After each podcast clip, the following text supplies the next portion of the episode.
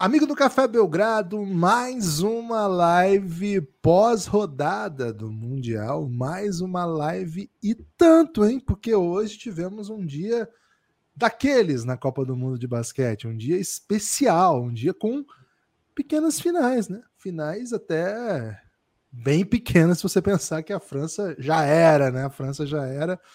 Essa é a manchete de hoje, a eliminação da França, mas Adieu, Le Bleu a de Leblé, tivemos também outros tantos assuntos para discutir. Lucas, que dia, hein, meu amigo? Que dia.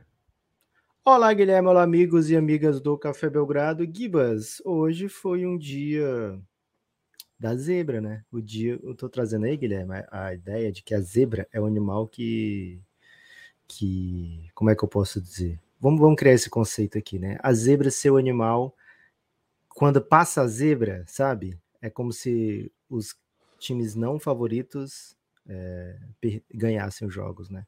Imagino que tem a ver, Guilherme, assim, na minha cabeça tem a ver, assim, numa corrida de cavalos, o cara entra com a zebra, pilotando a zebra, e a zebra ganha. Então seria a grande zebra, né? E hoje parecia Você sabe que, que é do jogo do bicho, essa expressão. Não, não. Eu, que, aqui eu criei não, né, Guilherme? Acabei de criar. Não é, não é do jogo é. do bicho? Não, é de, é de corrida de cavalo. De pilotos de, de. Achei que a sua ideia teria vindo do jogo do bicho. Não, você, você achou errado. O jogo do bicho é muito batido, né? O pessoal tudo okay. usa o jogo do bicho. É, é, Gibas, então. Hoje é como se fosse uma corrida de cavalo, só que só de zebra, né? Porque Angola bateu Filipinas, era zebra, falamos isso na live de ontem. Rapidon, inclusive pegamos essa bet ao vivo, né? Porque a gente achava um jogo muito equilibrado, Itália e República Dominicana e estava pagando mais de 3 para 1 para a República Dominicana. Deu rapidão. É, Alemanha bateu a Austrália. Não é exatamente uma zebra, porque era um jogo mais equilibrado, mas sim, a Austrália era a favorita para esse jogo. É, Japão contra a Finlândia e Letônia contra a França. Então, assim, um dia de muitas, muitas zebras. Só o grupo da Lituânia e Montenegro que é muito sem graça, né, Guilherme? O que era para acontecer, acontece mesmo. E, e, fica por, e tudo bem, né? Fica por isso mesmo, as pessoas aceitam tranquilamente. Então, Gibas, um dia especial, uma live especial, uma live de domingo, né? Então, muito obrigado a todo mundo que está com a gente aqui ao vivo no domingo. Gente comentando que está até almoçando com o Belgradão, viu, Gibas? Junto com o Belgradão. Que isso, aí sim. E se quiser participar mais ativamente ainda, né? Se quiser tocar a música, é muito fácil. podcastbelgrado.gmail.com é mais do que um e-mail, né? É um e-mail que é um endereço de Pix também. Então você pode mandar um, uma questão com Pix para entrar no podcast, para participar da live, podcastbelgrado.gmail.com e além de tudo, toca música, né? Mandou Pix, toca música. Já tem Pix para começar, Guilherme? Já é. tem Pix para é começar, mesmo? Lucas. Então Caraca. pode tocar música. Pô, hoje foi um dia tanto, né? Da Copa do Mundo é. de basquete. Não tem Falei que era para começar a live antes. Ó, seguinte, daqui a pouco vai ter palavras aqui de Marcelinho Hertas, Felipe dos Anjos, e Gui. E Gui Santos. Hoje eles treinaram lá em Jacarta e o nosso intrépido Pereirão já falou com eles, né? O Pereira daqui a pouco vai trazer Palavras tudo. exclusivas para o Café Belgrado. E daqui a pouco o Pereira vai trazer tudo da eliminação da Letônia. A gente só sabe dessa vibe toda da Letônia, Lucas, porque o Pereira tá lá, né? Porque assim, não é chega pra gente as informações de que a, a Letônia tá nessa vibe de sensação do campeonato, todo mundo indo para lá, a torcida fazendo o time jogar em casa, um clima positivo pra caramba. Então, gente só tem essas informações. E a rivalidade França e Letônia, né? É isso. Aqui não é tudo é a França. É, Fournier dizendo como é que eu vou conhecer esses caras se eles não vão para a Eurocopa, não vão para a Olimpíada. É isso. E hoje refletindo. Nós vamos falar bastante desse jogo a hora que o Pereira chegar. Ele falou que tem. Ele falou, falou o seguinte, Lucas. Pesada. Exatamente. Ah, você já ia falar isso, perdão. Isso, a, a, coletiva da França foi pesada e ele vai trazer as informações daqui a pouquinho aqui. Mas, Lucas, teve Pix, por isso que tá tocando música, né? A pessoa pode até ficar meio confuso, por que tá tocando música? Pix. É porque teve Pix do Fernando, hein? Fernando Magalhães, o Garden, direto Opa. do Rio de Janeiro. Sensacional a cobertura do Mundial pelo Belgradão. Parabéns aos dois e ao Pereirão. Pô, valeu demais, cara. Que isso. Um Pix substantivo. Sem viu, pergunta? Apenas. Sem pergunta, só para tocar música, né? E para abrir os trabalhos. Você pro Vasco hoje contra o Palmeiras, então, ver homenagem ao Garden. E já tem outro Pix, hein? Já tem outro Isso. Pix se você quiser continuar tocando música. Hoje é dia do Vegeta, hein? Vegeta vai meter caixa. Tiago Torquato, hein? Tiago Torquato. Poucos dias me fizeram tão feliz no basquete. Rapidon, Japão, Angola e Letônia animaram esse dia que eu estou com uma gripe pesada. Que Ih, isso, Tiago? Melhoras aí. Melhoras. Se cuide. Acho que essa só. foi uma música de melhoras, viu, Gibas? Foi, ó, tem uma vibe de melhoras. Cara, de fato, hoje foi um dia tanto do basquete. Eu quero muito falar dessa França. Tenho muito a dizer, tenho muito a dizer. E já vou fazer uma promessa aqui, Lucas. Ah. Não vou. Ó, ó, dedinho. Não hum. vou poupar sequer Vitor Imbaniama no meu comentário. E, Vai rapaz. sobrar pro Vitor Imbaniama, tô me Você é Tim Britney Spears agora? Não, não, não chego a esse ponto. Mas vai, sou Tim Nação Francesa e vai sobrar pro Vitor Imbaniama aqui também. Mas não é hora de falar ainda da França. Lucas, podemos começar do começo, né? Porque. Mbappé, não? Pô, eu sou uma fã do Mbappé, ainda mais que ele é rival do Neymar, então eu sou um entusiasta do Mbappé, okay. assim, de um nível que não sei nem se deveria. Lucas, talvez. O técnico assim, Thierry Henrique, ao invés de ir para um time, foi para uma seleção sub-20. Vai ser poupado?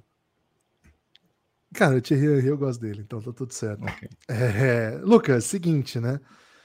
Ontem foi um dia tenso no Mundial, né? Com muitas histórias, e hoje veio pouquinho de, de carisma aqui para a gente desfrutar, né? Uma carisma, um domingo alívio, um domingo com alívio, com alívio cômico, um domingo com tumulto dos outros, né? Com alegria. Então acho que é, é prudente a gente começar do começo contando, talvez a, cara, acho que uma das grandes histórias do dia que foi Sim. a vitória da Rapidon, né? A Rapidon é. abriu os trabalhos com uma vitória incrível contra a seleção italiana é incrível por vários motivos. Claro, o primeiro motivo que a gente pensa, pô, vitória incrível, né?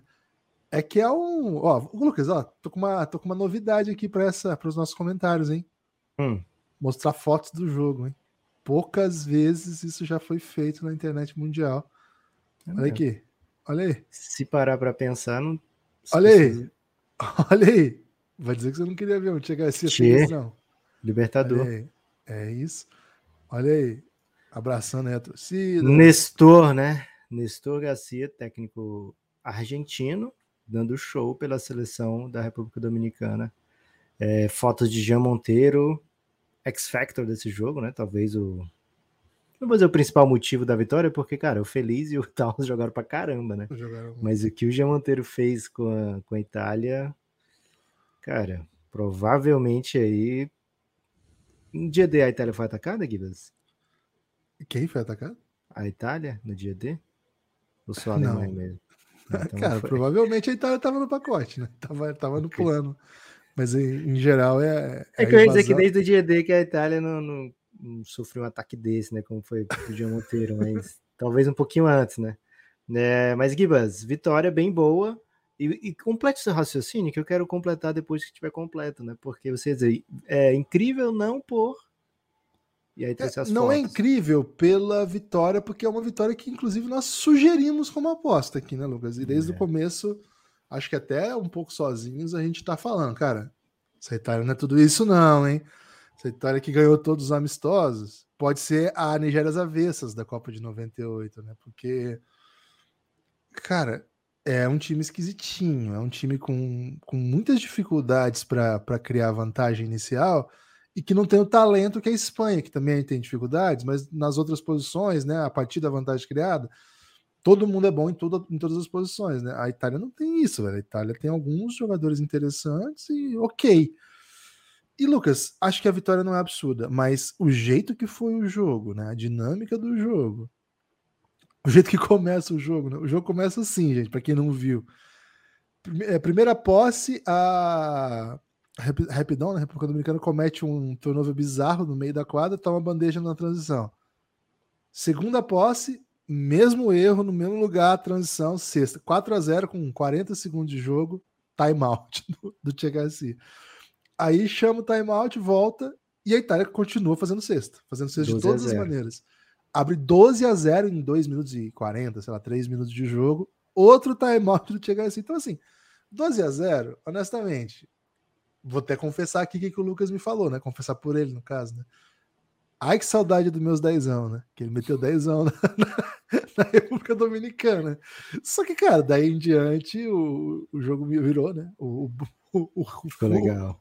O, rumo das águas virou. Assim, rapidamente, né? Duas bolas de três caíram da, da Rapidon, caiu para 12-6 e aí virou um jogo mais comum. E agora, Lucas, nós vamos ter que mandar palavras duras aqui. É, é a primeira palavra dura do dia, né? Num Serão poucas as palavras duras de hoje, mas essa essa logo cedo já merece.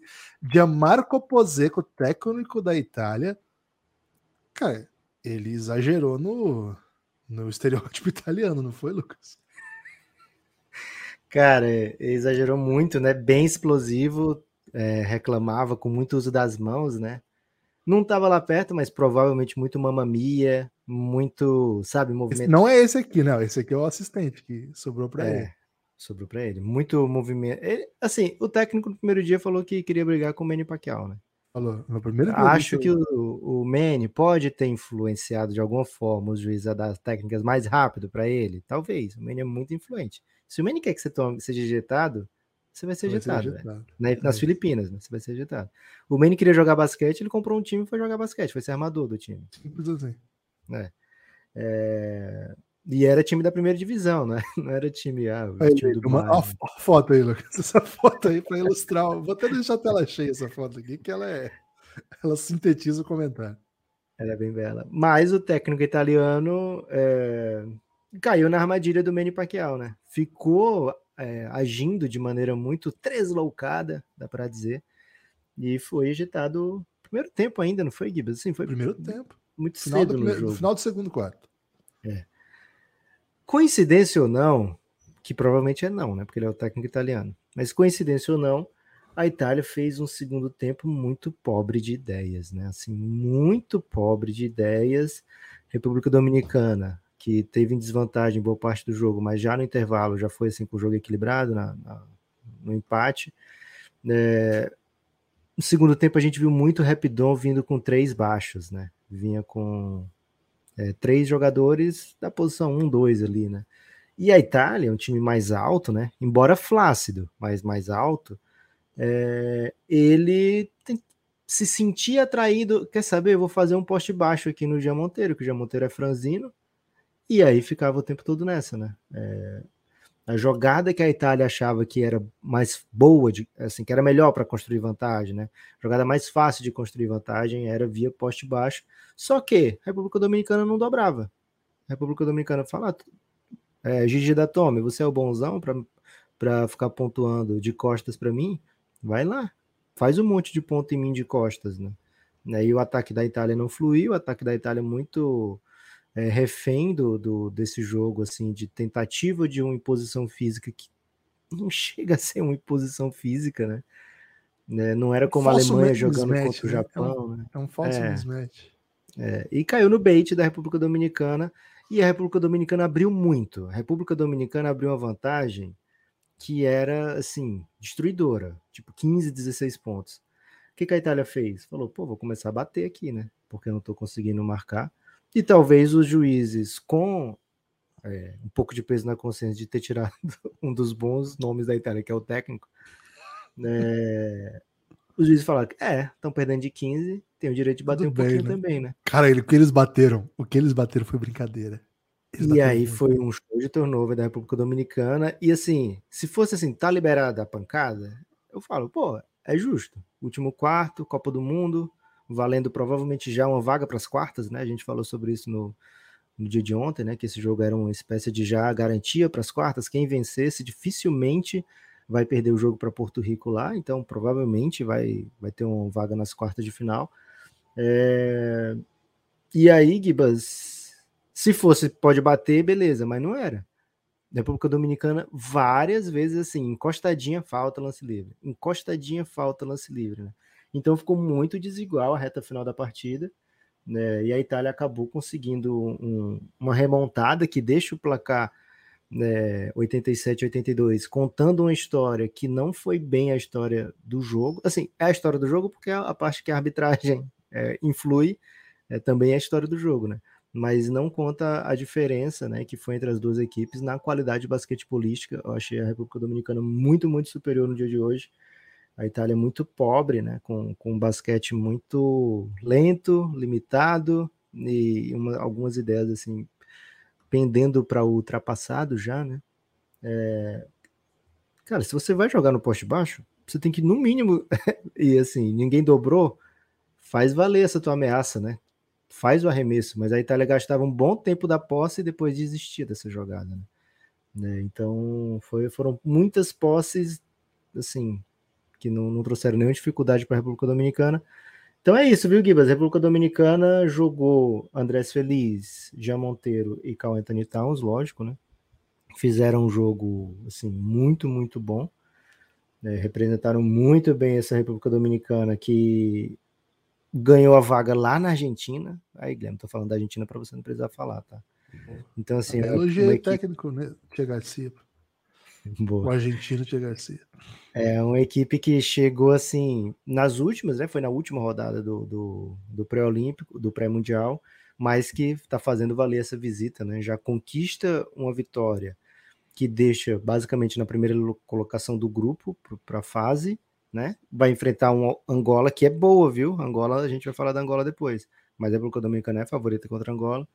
Né? E chegando em primeiro, te credencia a pensar assim, poxa, a vaga para as quartas, né, tá nas minhas mãos agora. Né? Precisa vencer Porto Rico, provavelmente é o confronto que vai definir essa vaga para as quartas.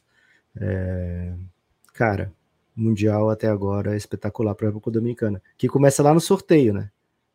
É, desde o sorteio, a República Dominicana mandando muito bem. É, e acho que a chegada do Towns faz o mundo prestar atenção na República Dominicana, começa a colocar nas listas, mas muito focado assim, no Towns, né? O Towns e os, os Coringas do Towns. E foi uma das coisas que a gente chamou atenção aqui. É um bom time, é, o time da República Dominicana.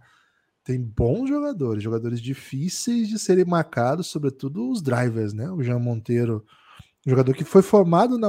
Foi formado, é exagero, mas fez parte da sua formação na Overtime Elite, que é onde está agora o Reinan e o Samis, né? Todo dia tem vídeo dos dois enterrando a cabeça de algum jovem americano, viu, Lucas?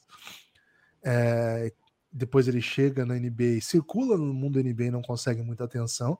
E Muito jovem, né? foi ano passado esse draft dele, foi escolher 35, ainda tem tempo para ele chegar na NBA. Isso. O Feliz é um jogador que joga. Né? O, o, Monteiro também jogou, né? Mas o Feliz é um jogador que joga a Liga CB, é um jogador clutch, um cara metedor de bola. Cara, não dá para você levar de onda as coisas que esse time faz. Assim, é, é uma é uma geração interessante, né? A República Dominicana é um país do basquete, é um país que tem bons jogadores. E claro, tem esse tem essa possibilidade. Eles têm um menino do mundo NBA que sequer tá jogando direito, né? Ah, o Jay Figueiredo, né? Ah, e tem o Figueiredo também, que também é do é. mundo NBA, né? Universo Verdade. NBA. Então, mas justamente porque o Feliz é um ótimo jogador, né? Porque o Vai, Feliz, Feliz joga na ACB, mete bola na ACB, né? Então, assim, cara, não é fácil. O Vitor Liz, que é, uma, vamos dizer assim, é o menos famoso dessa galera, e joga lá, na, joga em Porto Rico, cara, metedor de bola também, experiente também. E, então você põe aí o Angel Delgado, né, um jogador muito físico, né, muito forte, né, puxa, é um touro, joga no basquete turco, então assim, não é, a, a Rapidon chegou no Mundial com muitos méritos e recebeu um jogador NBA de elite. Um jogador, tipo, não é um jogador de NBA assim, legal. É um jogador de NBA All-Star. É um jogador de NBA primeira escolha do draft. Não é qualquer coisa. E é um jogador NBA, o Carl Anthony Towns, que sempre quis jogar na, na seleção da República Dominicana. Inclusive, a chegada dele em Kentucky teve a ver com o movimento que o Calipari fez de treinar a seleção da República Dominicana quando o Towns era uma, uma jovem promessa dominicana, do programa dominicano de basquete. Bobo o Calipari não é, né? Bobo não é. é no meio do caminho, o Calipari refletiu para o Brasil nesse movimento aí. Então, olha, olha que interessante, que, né? que ele queria conseguir. Olha que interessante, né? Olha que trajetória.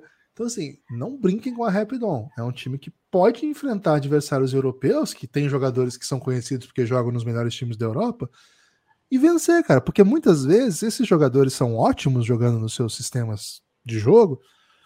Ótimos ou bons, né? Alguns bons, outros ótimos, mas assim, em sistemas que você tem alguém para criar vantagem, para você já atacar no desequilíbrio. Então, assim, se você joga com um amador ex-NBA, um Mike James, o Shane Larkin, o Scott Wilkin, que nem ex-NBA no caso desse, mas assim, são jogadores elite, ou mesmo, por exemplo, o Iago, que eu acho que faz esse papel muito bem, fez no 1, entre outros, né? eu só peguei baixinhos nessa sequência, mas pode ser alto também. É diferente você jogar num time que você não tem quem faz isso para você. E aí você vai ter que ser bom num contra um, você vai ter que ser bom numa defesa que não vai te dar bola fácil. E aí, cara, a Itália vai, vai, vai esbarrar mesmo. Acho que esse é um, um ponto interessante, né? Você pegar a soma de jogadores que jogam em times conhecidos ou em times de ponta, não significa necessariamente um time que funcione muito bem. E assim, e se você ainda for por isso, a República Dominicana tem simplesmente uma primeira escolha de draft que é, acho que dá para dizer, um dos maiores big chutadores da história da NBA. Ele diz que ele é o maior chutador big da história. Acho que tá, tá bom falar um dos.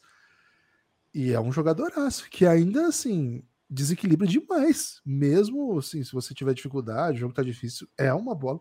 E, e, tem uma coisa do Towns que eu tô gostando muito, Lucas, que é o que ele arruma de confusão no jogo, velho. O tempo todo ele tá brigando com alguém do, do, outro time, tá fazendo confusão.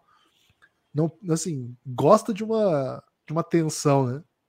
Gosta que o jogo fique tenso, vamos dizer assim. Guilherme, ele já contou que antes de começar o jogo ele se imagina brigando com o Ursa, né? Então. Foi ele que contou isso, tá tentando. Foi ele. Foi ele. E tinha mais uma, não era? Umas coisas meio, meio graves, assim, né? É. Mas essa do Urso para mim já mostra bem o estilo que ele entra em quadra, né?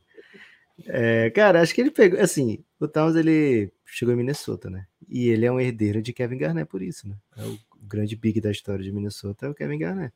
E o Kevin Garnett tinha uns rituais pré-jogo, assim, que ele entrava no nível de concentração que os outros jogadores, companheiros de time, não tinham autorização para falar com ele. É, Leandrinho já contou isso, né? Né? Você sabe que o Leandrinho não aumenta, mas não inventa, né, Guilherme? E o, o Towns, ele. Você lembra que. Você sabia que uma vez o Leandrinho tinha uma bicicleta? Você já, você já ouviu essa história? Uma vez ou outra, né, Guilherme? Mas o, o Towns, então, ele criou ali, né, o seu próprio mecanismo para entrar inspirado durante os jogos. É, e ele tem entrado assim também no Mundial e é muito legal. E a República Dominicana avança então, né, para a última fase com para enfrentar Angola. A gente vai falar depois. A gente vai falar desse jogo República Dominicana e Angola amanhã, provavelmente, né? Depois da live do. Isso. Depois que a gente falar dos jogos de amanhã. Mas vai ser um, um jogo importantíssimo para Rapidon para se consagrar como líder do grupo. Gibas, seguinte. Música, música. É, eu ia comentar isso. Ó, tem muita gente isso. mandando ótimas mensagens no chat que eu olho aqui e fico doido para comentar, mas não posso, porque aqui hoje, é, aliás, durante esse mundial é a ditadura do Pix, né? Pixcast.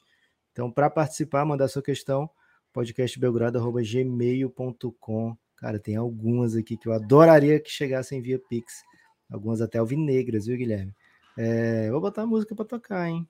Volta aí, bota aí, eu quero ler. Rock. Então, rock. Wesley, Wesley Malaquias. Gibas e Nepopop. O Nando não decolou? Hum. E o Brasa, como fica? Lucas, acho que essa é uma questão interessante porque muita gente automaticamente tem falado assim: ó, mandem o Pix aí com questões, contribuam com a live. Café Belgrado não consegue ganhar dinheiro do YouTube. É verdade. Para a live ser monetizada é na base das pessoas que estão fazendo ela valer a pena no Pix. Então hoje são Fernando, Thiago Torquato e Wesley. Daqui a pouco eu vou falar. Tem mais dois aqui, viu, Lucas? Então que continue isso? mandando podcastbelgrado.gmail.com. Assim, a vitória da, da Letônia não simplifica o caminho. A pergunta é sobre o Nando, tá, Gibas? Não, ele não perguntou, e o Braz agora, como fica? Ah, ele tá, perguntou. Okay. Pô, você tem que ficar um pouco Perdão. mais. Você tá um pouco na defensiva, tô achando. Não, é porque. É porque você tá de boné. Acho que a tá pessoa de boné, a gente já acha que ela também tá na defensiva. É. Não acho que simplifica, mas quando a gente for falar da rap da, da, da vitória, eu vou falar um pouco mais disso. Mas não acho que simplifica o caminho do Brasil. E o Nando não decolou, não, viu? Infelizmente não. Ao contrário, o Nando decolou ontem e falou com o Pereira o Zagars também, né? Então, o Zagars, como ele foi mais simpático, acabou se dando melhor hoje, né? Assim que o universo é verdade. conspira. Lucas, o Daniel Foscarini. O Nando, é o... o... Nando foi ejetado, já que ele perguntou especificamente do Nando, né? Ele acabou ejetado do jogo, duas é. antidesportivas. A segunda, bem guri, na frente do juiz, deu um empurrãozinho assim que podia não ter dado. Lucas, o Daniel Foscarini, que é o famoso maior secador da Argentina na é. história, né? Porque ele tava lá tava no lá. dia de, de Eric Gordon, né? O dia que Eric Gordon fez suas coisas. Antes que nada, disse o Dani. Parabéns pelo trabalho que estão entregando. Fodão. Com... Cadê a música, Lucas? Pelo amor de Deus, cara. Ih, rapaz. Sem música. Que isso, velho. Eu tava esperando você me dizer o, o naipe da, do, do, da Ah, é um pix no, no pique, né? Botei comida para patos que não tem erro, né, Gui? Não tem. Para patos, é, não tem erro. Né? Tudo que um pato precisa ser alimentado. É... Parabéns pelo trabalho. Fodão, como sempre. Ele que tá dizendo, não sou eu. Pergunta: Iago versus Zagars. Vai ser o maior duelo desse Mundial? Cara, o Zagar jogou demais hoje, hein? Acho que vai ser Iago contra o Shai, né? É... Os Zagars estão tentando emplacar Zagarias, viu, Guilherme? Homenagem aos Trapalhões, homenagem ao, ao pessoal que fez o, um dos maiores humoristas aí, né? No tempo que o humor era meio complexo. Mas o Zagarias ele conseguia fazer a gente rir sorrindo, né? Que é um, o jeito aí que bebês também conseguem fazer a gente rir, né? Então é o tipo de humor mais, mais suave que tem, que é o mesmo humor dos bebês. É, e o Zagars, né? O Zagarias, ele, poxa, fez um jogo de muito destaque, porque ele acelerava, ele conseguia criar vantagem a partir do drible, ele tomava decisões muito boas, né? Assim, às vezes ele tomava um tocão do Gobert, beleza, mas no geral, aquelas infiltrações na, na posse dele, seguinte, ele foi lá e meteu outra infiltração, é, meteu uma bandeja, velho. Nas infiltrações dele, normalmente era sair coisa muito boa, né? E você chama a atenção, né? Na reta final do jogo, ele estava com um arremesso livre acertado em cinco, seis tentativas. E ele falou: não, não, toca a bola para mim, esse negócio de Bertans, não. E ele se colocou em situação de acertar, de bater o lance livre, né? Ele que vinha, 23 eu acho agora, ele que vinha muito mal nos lances livres, que ele falou? Vou bater lance livre. Claro que errou né? Porque Chamou a responsabilidade falhou, mas, né? É... Se aquela bola do Francisco cai, era culpa dele, inclusive. É, e assim, é bom a gente começar a falar da Letônia desde cedo, né? Letônia Brasil, né? É uma situação, uma situação de recheck aqui, viu, Guilherme? É um time muito forte também, Letônia. Pô, da França, né? Primeiro mundial, mas assim, os caras é. são bravos. Os caras são bravos. Então, sem o seu principal jogador, e beleza. Estão lá, jogando pra caramba. Eu não vou falar bastante, vai ser o grande assunto da hora que o Pereira chegar. Porque, né? Pelo amor de Deus. Lucas. Tem mais? Tem mais um, hein? Tel, Tel Cardoso. Porra, isso aí dá um. Não acham que os campeões dos campeonatos continentais deveriam ter vaga garantida no Mundial? A Argentina é bem melhor aí do que muitas equipes. Cara, acho que sim, acho que sim, mas assim, aí teria que avisar que a American Cup era um pré-mundial, né? E aí você esvazia o seu, a sua janela de eliminatória pré-mundiais, que na verdade é para que isso significa. Senão isso permite que um time basicamente ignore a sua competição de, de eliminatórias, né?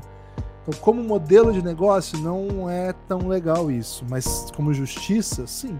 Acho que tem dois caminhos para a gente dizer isso aí. Kibas, a FIBA sonha ser a FIFA. Essa é a grande realidade, né? É... E na FIFA, o... tem eliminatórias, que é muito bom para a FIFA, né? Para o mundo FIFA. Porra, os times têm que pagar pau para a data FIFA, né?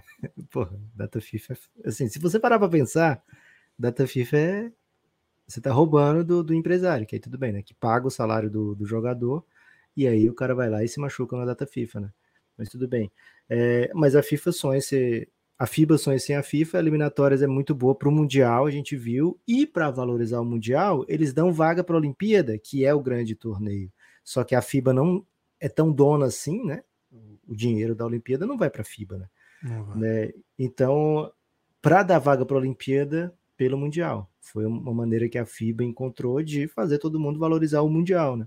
Porque os campeonatos é, continentais eram que davam essas vagas todas, né, para Mundial e para Olimpíada, e os caras só jogavam aquele ano lá, se juntavam para jogar 15 dias e ganhavam vaga olímpica e pronto, né? E a FIBA participava pouco desse negócio, né? Enquanto competição, a Eurocup já se sustenta, né? A Euro, Eurocup, Eurobasket, né? Se sustenta, Eurobasket. as pessoas se juntam para jogar Eurobasket. É, cabe agora para é, FIBA América dar um jeito de valorizar a Americup, né? É, para que as pessoas queiram jogar a Americup. É, Gibas, temos Pereira na área, hein? Chegou ó, o homem? O ó, homem chegou? Ó. É isso? É isso. Caraca. Cara, ele tá feliz, parece que ele tava comendo até, viu, Gibas? Tudo bem aí, Pereira? Estamos esperando você para falar. Estamos guardando a Letônia para você, Pereira, porque enfim, foi o grande assunto do dia. Não tem outro. Vamos deixar o Pereira terminar de comer? Aí a gente bota é, ele aqui. Acho que a pessoa tá, tá. Ele tá falando, não, quero falar comendo. Não, é, pode dar, não, já parei aqui. Boa. Caramba. Tava te deixando em paz, Pereira. Que isso, velho. Não, que isso. Vocês nunca me incomodam, não, gente. Eu tô feito pinto no lixo aqui, pô. Tá legal demais. é isso. Tem assunto via Pix, Guilherme? Podemos falar Tem, do que quisermos. Bota a musiquinha, bota a musiquinha. Toca a música. Pereira, fala um tipo de, de canção aí. Não, não um, um ritmo musical, mas um estilo lúdico de canção. De espírito. Caramba, acho que hoje deveria ser. Pra caminhar. Hum. O que você quiser. Ah, é, bota uma música para comemorar, né? Comemorar. Música, música, música folclore menos... letão. É o que menos tem aqui é música de folclore letão, Pereira. Mas eu vou botar um aqui, cinemática acústica, que acho que funciona. Gabsal no texto. Gabsal no texto. Com uma preocupação. Letões. Amar ou me preocupar. Neps deu a boa o rolê. Amanhã divulgo para o mundo. Pereira, letões. Amar ou. Deixa eu explicar para o que, que ele está falando. Fiquei confuso. O, o Gabissal é do Conte, do Conte Verde, né? Ele é. tem o projeto Conte Verde. Ele vai estar, tá, por exemplo, Guilherme, assistindo o jogo do Peru nas eliminatórias em loco, né? É Peru e Paraguai, se eu não me engano, em Punta del Leste. E não sei se o rolê era esse que eu estava falando para ele ir como imprensa para conseguir entrevistar os jogadores e tal para o projeto. Mas não sei se era bem esse o rolê ou se é da, do ousadia que ele quer fazer junto com o Odyssey. Mas que bom que deu certo, viu, Gabsal? ok. É, Pereira, a, letões, amar ou odiar. Porque, enfim, você foi o pioneiro aí na imprensa mundial, vou dizer aqui, a dizer o seguinte. Cara, Letônia tá dominando o negócio aqui. Letônia tá uma parada muito séria. E hoje a Letônia, Pereira, no terceiro dia do campeonato, é o assunto do mundo, não se fala em outra coisa. Cara, é... não foi diferente, como todo mundo acompanhou durante a transmissão, assim, tipo, um barulho ensurdecedor. Isso foi comentário, inclusive, pelo Nicolas Batum durante a, a coletiva de imprensa, assim, dele mencionar sobre é, o impacto, né, a força que a, a torcida deixou a galera empolgada, principalmente é, no último quarto. Não foi diferente, a galera tipo, acreditou o tempo todo, assim. Eles viraram 12 atrás, não foi isso? Foram 12, né? Hoje, tipo, e. Pro último quarto foi isso. Isso. E não perderam em nenhum momento, assim, as, as esperanças. Tipo, a, a galera da, da imprensa Letan, que tava também lá nas tribunas da imprensa, tava no, num estilo também, tipo, profissionalismo que se for, assim, tipo, estavam comemorando bem, assim. tipo, tinha dois do meu lado, que era com quem eu tava conversando, que como eu tava com o computador, eles queriam ver a, as estatísticas em tempo real, né, eles, tipo, chegaram perto. Foi, foi com eles, inclusive, que eu consegui que, que descobrir que aquele grito que eles repetem constantemente nada mais nada menos é do que tipo um grito de defesa é, em letão. Como é que é, Pedro? E... Faz aí. É é Ah, não, não, não, já vou esquecer. O som que você fizer, ninguém vai saber, Pedro. Não, eu, sou, eu, sou, eu, eu, sou rigoroso quando o critério é idiomas. Então... É a maior língua aí. É uma língua dessa, né? Fica para a próxima. No dia 5 a gente, eu prometo repetir. É, e, cara, assim, foi incrível o jeito que a galera tipo, ficou. É, todo mundo se abraçando, assim, na, na zona mista mesmo, né? Porque eu, tipo, saí correndo para pegar o final, assim, da zona mista, tipo, a galera da Letânia se abraçando, assim, sem acreditar. Um dos, dos repórteres, inclusive, é um cara que tá bem no estilo bem, assim, férias mesmo, sabe? Ele vende camiseta, assim, shorts, meia e sandália. Tipo, esse detalhe, meia e sandália. E aí hoje eu finalmente eu consegui ver o sorriso dele. E ele tem um sorriso de quem praticava hockey no gelo. Okay. É isso. Por isso que é homem de pouco sorriso. Exato. E, cara, assim, foi, foi, um, foi um clima interessante. É, eu achei que o treinador, o Dante, ele ia ser um pouco mais palhafatoso na, na, na, coletiva de imprensa, como foi no primeiro dia, mas, cara, eu, acho que tipo, eles ainda estão bem incrédulos, assim, assim, como um todo, porque eu tinha puxado o, a, o retrospecto antes da, do jogo, acho que, tipo, na, na sexta mesmo, e se eu não me engano, a Letônia nunca havia vencido a França na história. E de repente, tipo, não só vence, como proporciona até o momento a maior noite da história do basquetebol letão. Então, tipo. Lendas não é, ocultos criados. Não é só nunca tinha vencido o Pereira, mas assim, a Letônia vinha numa, numa guerra aí pessoal nos bastidores aí com a França que era curiosa, né? A gente não, não tava entendendo muito bem, né? O, o técnico da Letônia chegou a falar, aqui não é o Tour de France, e ontem, eu não entendi até hoje nessa declaração. Eu também e... achei. Ah, a França entendeu hoje, né? Cara, porque, enfim, talvez me falte cultura ciclística, né? Mas, enfim, o, o, o Fournier, né? Você falou que ontem na coletiva disse abertamente. Ele soltado, isso. Que não conhecia os caras da Letônia porque eles não vão em competição nenhuma. Não vão Foi. em Olimpíada, não vão em Mundial. Como é que eu vou conhecer esses caras? Acho que hoje ele conhece, Pedro ele não só conhece, assim, vou até falar, ele foi o único francês que parou, assim, para falar comigo. É, e ele foi muito educado, ele foi muito gentil, assim, ele teve muita paciência com, comigo, assim, tipo, porque eu me enrolei no francês na hora de fazer a primeira pergunta para ele. É, e de fato, assim, quem foi para a coletiva foi o, foi o Batum. E eles já começaram a coletiva com uma declaração, assim, com um depoimento, né, com uma declaração oficial mesmo, assim, já porque é definitivamente, tipo, eu entendi a mensagem como é, a imprensa já ca... não vou dizer vai cair em cima, não, ela já caiu em cima. Ela já tipo ficou procurando durante o bate-bola as perguntas em francês assim. É, o Batom ele chegou a mencionar que tipo é um, um quando a culpa quando tem um problema desse a culpa é de todos, tipo é todo mundo que tá envolvido. E aí teve um, um, um lado dos repórteres que começaram a, a tipo, perguntar se ele estava soltando alguma indireta para a federação, para tipo para parte política e etc. E tal. Ele falou: não, não, não estou falando de política, não, tô falando tipo de decisões políticas. Eu estou falando assim, tipo, quando a gente está numa situação como essa, em que tipo a gente tem um resultado é muito frustrante, a gente tem que se perguntar o porquê.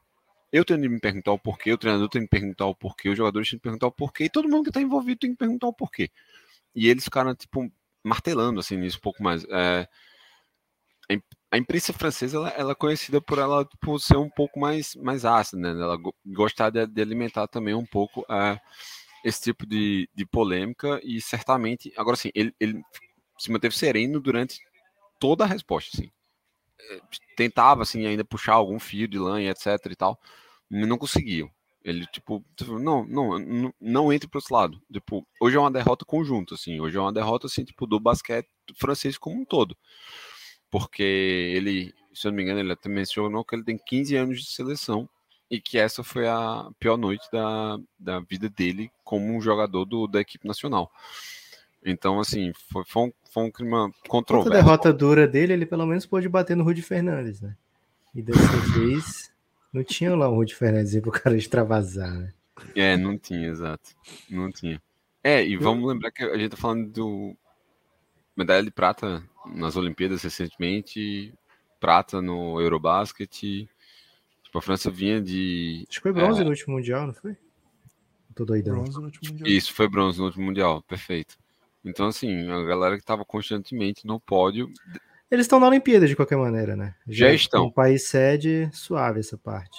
É, era eu onde eu ia completar. Eu achei que essa declaração também, assim, eles tentarem acalmar os ânimos, eu, eu enxergo como um, já de, tipo um, uma forma dos jogadores dizer, cara, nem tenta jogar polêmica aqui, a gente sabe que fizemos merda, temos ciência disso, etc. Então, tipo, não, não, não vamos tentar tipo, tumultuar o ambiente, querer a cabeça do Vansan, tipo, não, não é por aí. Eu, eu enxerguei dessa forma. É, eu, eu, assim, acho que tem algumas coisas para a gente falar desse jogo, né? Começando pelo eliminado, então. A França é um, é um fracasso sinistro, né? Não é um fracasso pequeno esse, porque A França é uma potência do basquete. Posso fazer uma provocação para você começar seu comentário já provocado? Pode, pode fazer. Assim, fora do script mesmo, assim, completamente fora do script, era tomar 30 do Canadá, né? Dois da Letônia era um cenário improvável, mas um cenário. Mas é basquete, né? É, basquete. é exato. Eu, então, acho que o, a França chega com. Chega numa competição em que tem dois jogos duros e que poderia perder. Mas quando você perde os dois, eu tenho falado muito isso do Brasil, né? A gente tem um monte de jogo duro aí. Pô, mas vamos ganhar um então, sabe? Vamos ganhar um. Pô, porque é competitivo é ganhar algum. A França tinha pelo menos dois jogos duros e um perdeu de 30 e o outro perdeu de virada. E acho que perder de 30 de fato pesa. E aí no pacote sai 0-2, eliminado no terceiro dia de campeonato. Né? Acho que isso é uma coisa pesada. Equipes que foram eliminadas hoje, junto com a, com a França, assim, é, seleções que não estão acostumadas. Líbano. Líbano foi eliminado hoje. Filipinas, Filipinas tem chance ainda. Não, né? tem chance por se ganhar é. da Itália. Egito foi eliminado hoje. México também. México foi matemático também? Foi, né? Tomou duas, né? Duas tundas. É. Então, esse é o, esse é o tipo de time que tá fora hoje, né? E aí, França. E aí, assim, França é um, é um projeto de basquete que não pode acontecer isso, sabe? França tem dinheiro estatal na formação, França tem dois times de Euroliga que estão em desenvolvimento e estão crescendo. França tem o tempo todo jogadores da NBA, jogadores nos principais times da Euroliga. França tem o melhor prospect, talvez de todos os tempos, mas certamente dos últimos anos. França tem tudo, né? França tem recurso, França tem estrutura, França vai sediar a próxima Olimpíada.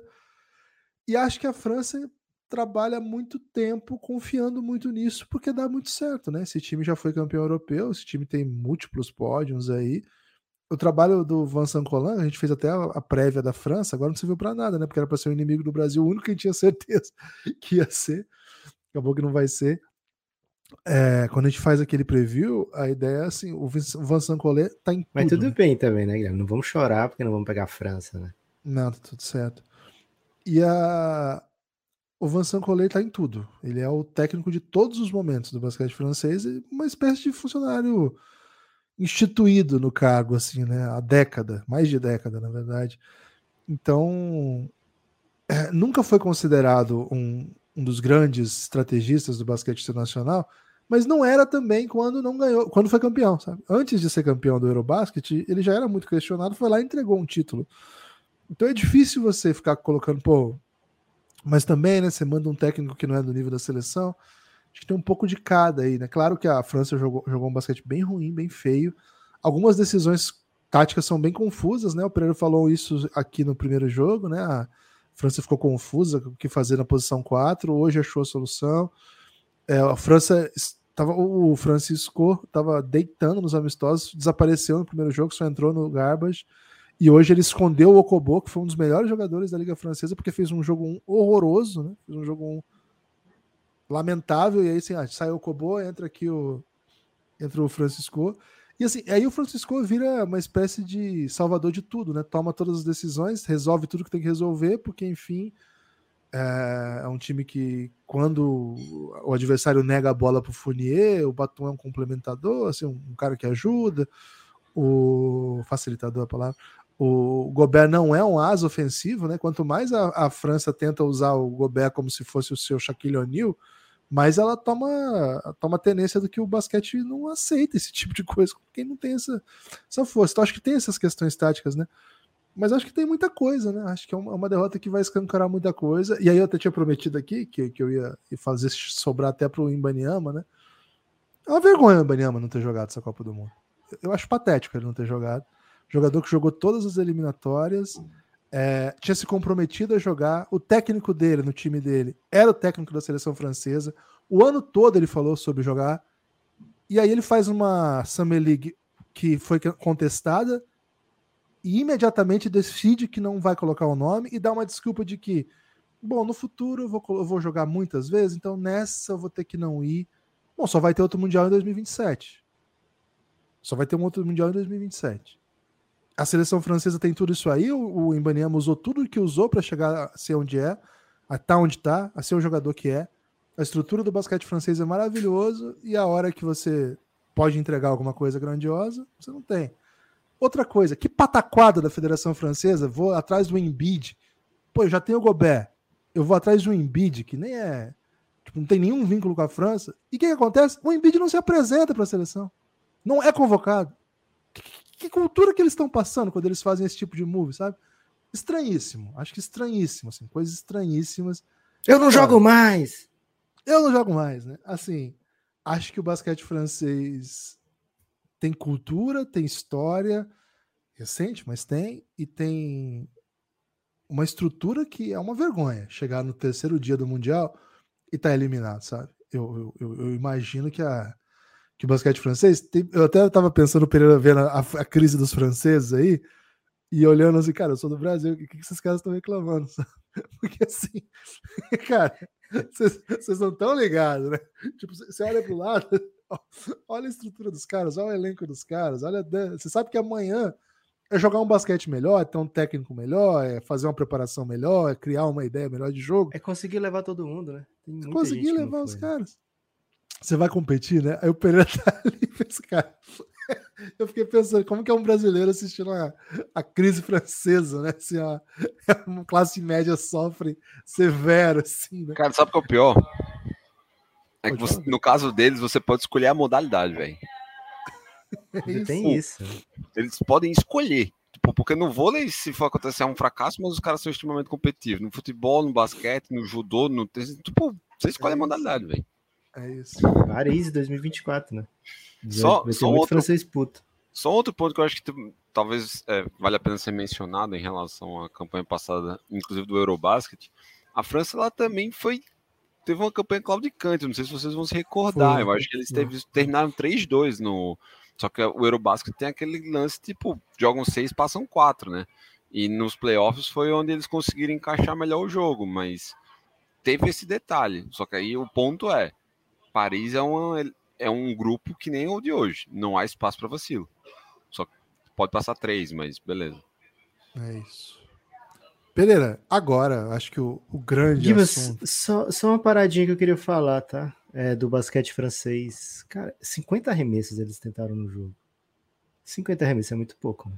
Você não pode ter um time... 50 arremessos. Foi Tanta... a pergunta que eu fiz pro treinador da Letônia, inclusive. Foi mesmo?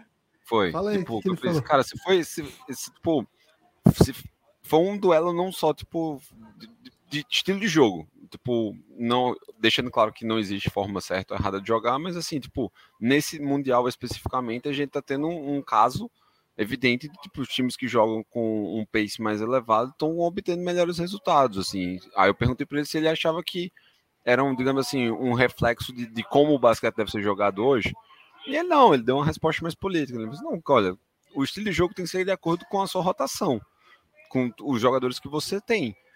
E eu acho que o estilo de jogo que a França apresenta combina bastante com o, o, o que o Vicente propõe. É, beleza. Pra ele tá ótimo, né? É, exato. pra ele tá gostoso, Mas, sim. Aí, assim, eu fiquei, eu fiquei pensando, eu fiquei refletindo sobre isso, né?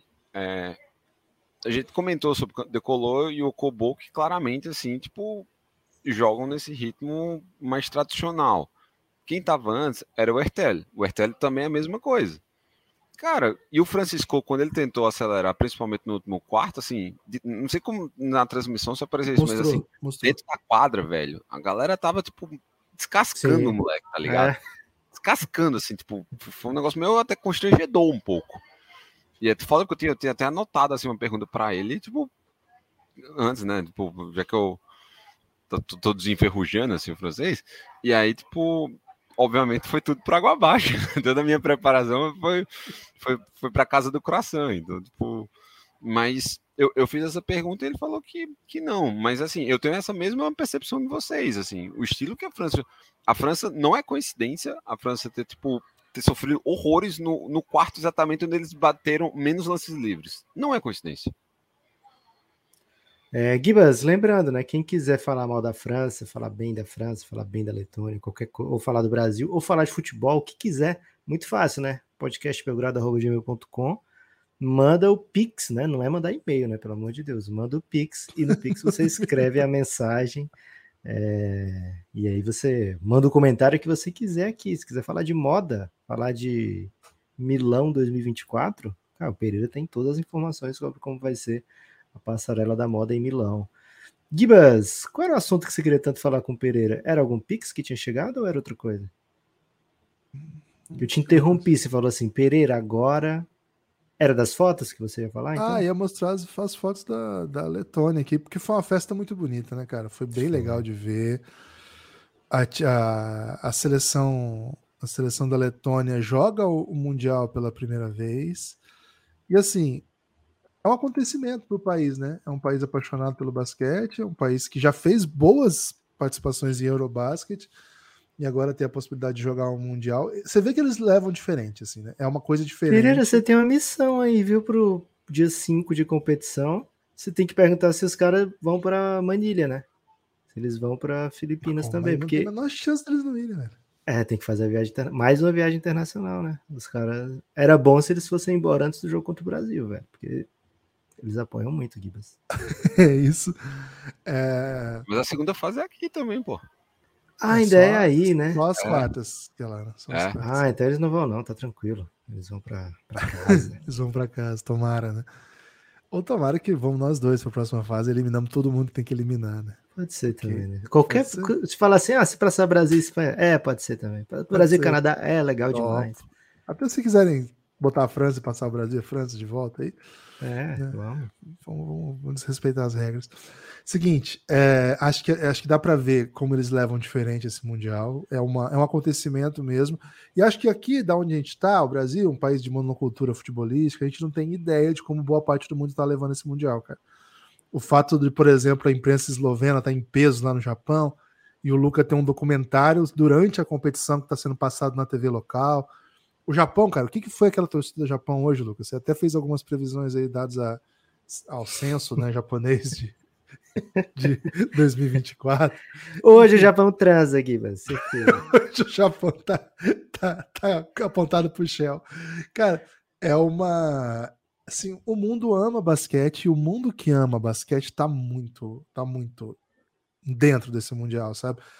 Infelizmente a gente vive num país que não consegue fazer isso. Não consegue, a gente tem uma TV fechada transmitindo e um ou outro flash em noticiário, mas essa não é a realidade do mundo, tá? O mundo ama basquete, o mundo trata o basquete. Talvez assim, os Estados Unidos não faça isso, Tá, porque os Estados Unidos ele é um bigocêntrico mesmo, né? Ele, ele só pensa em si mesmo, mas de maneira geral, os países que amam basquete, esse é o assunto. E boa parte do mundo ama basquete. E a gente sente, assim, pela a Letônia, um pouco mais ainda, por ser um país pequeno que também não tem muita tradição em outros esportes, né? Assim, dos grandes esportes, muitos praticantes no mundo. Assim, a torcida lotar um ginásio em Jacarta diz muito, né? Fazer, se fazer sentir presente, se sentir mandante, fazer gritaria, ser ouvido na televisão. E assim, o fato da a estrela do time machucou, mas está lá com o grupo, sabe? Eu acho que isso diz muita coisa também. Acho que o, o fato, pô, a estrela do time joga na NBA, ganha milhões. Tá machucado, mas tá lá. Inclusive, tava emocionadíssimo aqui, né? Acho que tinha, tinha até uma foto aqui no, dentro das que eu passei, que tinha o. Lembrando. Tem informação, é... tá? Tem informação sobre isso daí. Informação, informação do Kristaps? Informação pede passagem, pô. Tá batendo bola nos treinos da. Ele bate bola, joga os seus 1x1 e etc. Não, não, joga, tá. não, ele não vai, ele não tá escrito, mas ele ah. faz os 1x1 e etc. Tipo... É. Ah, a federação até falou falsa, que não né? sabia que ele tava machucado e tal. É, então, acho que a, a, Letônia, o fato da Letônia fazer uma grande competição é uma boa notícia para quem ama basquete, sabe?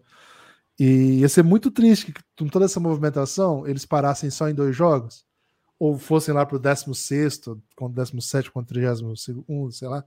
Então, que legal que eles tenham feito esse tumulto e já garantido vaga. E aí, Lucas, trago a questão que é uma das grandes questões do dia, né? O caminho do Brasil simplifica, porque agora você não precisa mais ganhar de Canadá, França e Espanha, dois desses três para chegar às, às quartas de final. Você precisa ganhar de Canadá, Fran... Canadá, Letônia ou Espanha. Perde um pouco de name drop. Name Mas de basquete. Perde um pouco não? É, cara, seguinte, o Brasil tem que esquecer um pouco a segunda fase, né? O Brasil amanhã joga o jogo que é, é o tipo jogo da vida dessa competição, porque vencer, perder para a Espanha significa ganhar dois que vêm de lá, né? E desde o início, do, ganhar dos dois que vêm de lá parecia muito difícil, né? Pode ser que o Brasil perca para a Espanha e consiga ganhar dos dois que vêm de lá, beleza, mas é o foco é total dos atletas e do Gustavo e da comissão toda é amanhã a Espanha. A gente aqui não precisa ter foco total, né? A gente aqui tá, tá pela, pelo entretenimento, né? Pela, enfim, se a gente não for falar do, do futuro do Mundial, perde até um pouco da mística do podcast, né? Pensando então no futuro do Mundial, em que o Brasil vence a, a Costa do Marfim e precisa vencer, chegue no momento que precisa vencer a Letônia, ao invés de vencer a França, tá? Brasil e Letônia, precisa vencer para passar. Não acho que seja assim. É... Nossa, que coisa muito mais fácil esse trabalho de vencer a Letônia, né? A Letônia joga um basquete muito rápido. A gente vê, por exemplo, a gente viu hoje, né? O Bertans pegando um rebote ofensivo antes de, do, do cronômetro que estava em 14 virar 13, né? Você pega o rebote começa do 14. Já tinha arremessado para 3, né? E assim, ele pegou o rebote dentro do garrafão, né? Então é a Letônia tem um basquete muito que, que, propõe muito a cesta inteligente, né? A gente pega o, o, o shot chart da Letônia e fica um pouco encantado com o que eles estão arremessando, né? Nossa, olha que que shot chart bonito, né? Inteligente, interessante, né? Com muita distribuição, porque tem muito chutador, não é um time que depende de um ou dois chutadores, né? Tem muita gente que chuta. E, velho, as vantagens que o, o Zagarias consegue criar a partir do drible são muitas, né? A gente é, viu. Olha, olha que beleza, né? Compara com o da França, que está bem mais complexo, né? É, então, assim, as vantagens, olha só, tem um arremesso que não é. De, tem muitos patrocinadores da FIBA diferente do Café Belgrado, viu? Se você viu a lista de patrocinadores da FIBA, fique sabendo que nenhum deles patrocina o Belgradão. É, você vê aí, ó, quem tá vendo, né? Se você tá ouvindo no podcast, depois pode procurar aí como é que foi o shot chart da Letônia. Um arremesso que não é do garrafão e é tipo muito próximo do garrafão, e o resto bola de três pontos bem distribuídas na quadra toda, né? É, então é um time que acelera, que joga um basquete muito envolvente ofensivamente, e cara, defensivamente eles conseguem se virar, né? Eles não têm super bigs, quando eles baixaram a linha contra a França, muitas vezes convida a França né, para aquele bait, aquela armadilha do poste baixo, né, mas os caras se viraram bem na defesa, né, mesmo sem grandes protetores de aro naquele momento. Né. Eles têm alguns bigs ali que são interessantes, mas também tem os caras, os laterais que jogam de big. Né. É, então, assim, é um time com o name drop. Não tem um Fournier, né, que vai tirar uma bola da cartola, como foi aquela última posse do primeiro tempo, eu acho, ou do primeiro quarto, não lembro. É, não tem Pode não ter, né? Um Fournier que faz isso, né? Mas, porra, tem uns caras bem brabos, né? E assim, deixou livre um, um, uma fração de segundo é o suficiente para os caras arremessarem. Então é um time muito, muito perigoso. Hoje foi o quê? 14 bolas de três pontos que eles meteram, alguma coisa assim. Um volume muito alto, né? É...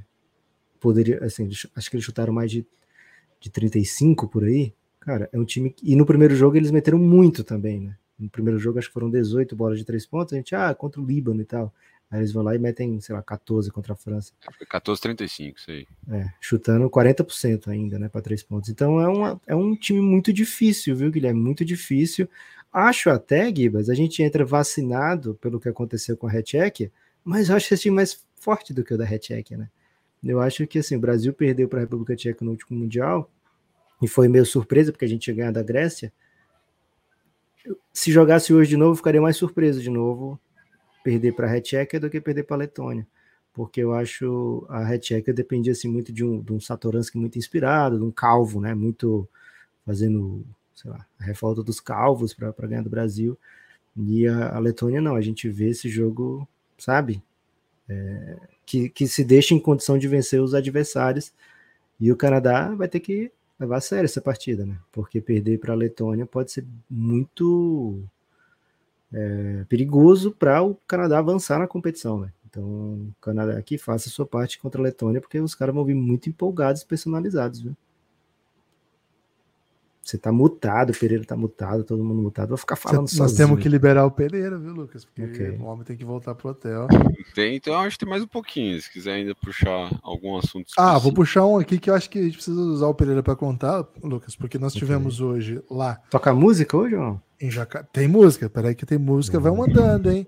Quem tiver questão, podcastbelgrado.gmail.com é o jeito que a gente encontrou para monetizar Pelo essa Pix, live. avisa isso, senão vai chegar um não, monte de e-mail é para gente. É um Pix, cara, é um Pix. Manda Pix, manda Pix, contribui com a live, qualquer real contribui. Aí o tamanho do real é o tamanho do, do impacto que tem na live, mas qualquer ajuda já ajuda, tá? Então, podcastbelgrado.gmail.com Pereira, hoje você trouxe aí muito conteúdo na, nas redes sociais, a gente apostou, mas teve um que chamou especial atenção, que foi o fato de que a grande seleção da, da competição, né, o time que está passando o carro em todo mundo, o Canadá, tem um fofo, um inusitado fofo no time. Pereira, como assim? O vilão da NBA, o homem mais odiado do mundo, é um querido Dylan Brooks. Fala sobre isso, Pereira. A gente vai ter que abrir um grande parênteses na história do, do de, de Dylan Brooks em todo, porque eu não sei se o Hoffman ele chegou a comentar durante a transmissão, mas durante a apresentação, o Brooks ele é mais ovacionado do que o próprio Shai. É nada. Então, assim, é, é, é sério, é sério. E, cara, durante todo o jogo, ele é um cara que fica chamando as torcidas, assim, tipo, depois que a, o segundo tempo todo basicamente foi uma exibição, né, do Canadá. Ele é esse cara assim, tipo esse showman, ele que fica chamando a galera e tal. E, cara, é, a, na, na sexta-feira, assim, tipo, não tive muito sucesso é, com a galera. Teve esse fato inusitado de eu acabar trocando e ficar. Passei quase o segundo tempo todo conversando com esse cara, esse brasileiro, que está tanto tempo no Canadá que ele parece mais canadense do que necessariamente brasileiro, documentarista, que está com a delegação, vai produzindo um, um, um material que vai ser. É, tem, tem, como foco assim, cobrir em, até Paris 2024, né? Ou seja, a campanha em Paris também, ou seja, eles estão muito confiantes nisso e a confiança, pelo que a gente vê em quadro, tem muita justificativa, tem um lastro assim fortíssimo. É, e eu perguntei para ele assim, cara, quem é que são os caras assim, tipo, que vale a pena chegar? Ah, ele falou assim, tipo, ele falou Dwight Powell, é o mais simpático de todos. Eu pô, já fui nesse aí. O Kelly Olynyk é bem legal. Ok. E o, ele falou do Dylan Brooks. Cara, o Dylan Brooks é um cara muito, muito da hora. Falei, beleza, então vou tentar lá chegar no, no Dylan. Eu perguntei, né? Eu perguntei sobre o Chá, sobre o Walker. Ele falou, não, são legais, assim, mas eu acho que tipo, no, no o chama, chama e etc. Eles devem ficar um pouco mais saco cheio, o RJ Barrett, etc. E aí eu, né, tipo, perguntei pro, chamei o Dylan, cara, mano, ele me atendeu assim, na Tem hora. imagens, ó. olha aí, vamos mostrar. Dylan, Dylan, few words for Brazil, few words for Brazil. So, uh, second game, second win. What it has so far about like this amazing presenter that uh, this amazing show that you are giving to us here? Uh, you know, we're putting it together slowly but surely. Chemistry's well. We're sharing the basketball, um, and you know we like playing with each other, so that's the main thing. Uh, by the way, uh, how is for an NBA player to play like international competitions, such as is a different different atmosphere? Like, how is personally for you to feel this challenge? Um, it's like a it's like pride for your country. Um, you know, it's a lot of passion. Um, you know, playing for your country, being different places like Indonesia is my first time here, so you know it's great. You know. Uh, well, what's the word? Great, uh, you know, great atmosphere, great everything. So, um, and you get to, you know, cherish it with your with your teammates, guys you grew up with. So, um, you know, and keep going. Thank you very much, Cara, um, um, fofo, né? A partir de agora eu sou o time Dylan né? Brooks. Acho até que o LeBron pegou pesado com ele a partir de agora, viu? Eu também acho, que isso, também acho. E acho que o Houston pagou foi pouco, viu? 20 milhões é pouco. Pô, 5 milhões a mais, por que não, né? É isso. Pereira, aquele salário do Van Vliet. O Canadá é isso tudo mesmo? E mais um pouco. Assim, tipo, é assustador. É assustador, assim, tipo, o ritmo que eles colocam, etc. Tipo, uma coisa foi igual, assim, é, em um duelo contra o Líbano em relação ao que teve com a Letônia. Os cinco primeiros minutos foram disputados E aí depois aconteceu o que aconteceu mesmo, assim, não, não dá. O Canadá não descansa, assim. A defesa do Canadá é incansável. É incansável A mesmo. França aguentou cinco minutos com o Canadá também, viu? Um salve aí pra França. É, a França conseguiu um pouco mais, né? Aguentou 20. é, É isso. é incansável, assim, não, não, não dá. E, e hoje, por exemplo, eles jogaram. Cara, assim, pouparam a galera. assim, tipo, hoje teve. Todo mundo jogou entre 14 e 18 minutos, 18 e 20. Assim, tipo, não- ninguém chegou na marca dos 24, eu acho. Minutos em quadra. Então, tipo, eles deram espaço pro ID, né? O Zack Day, tipo.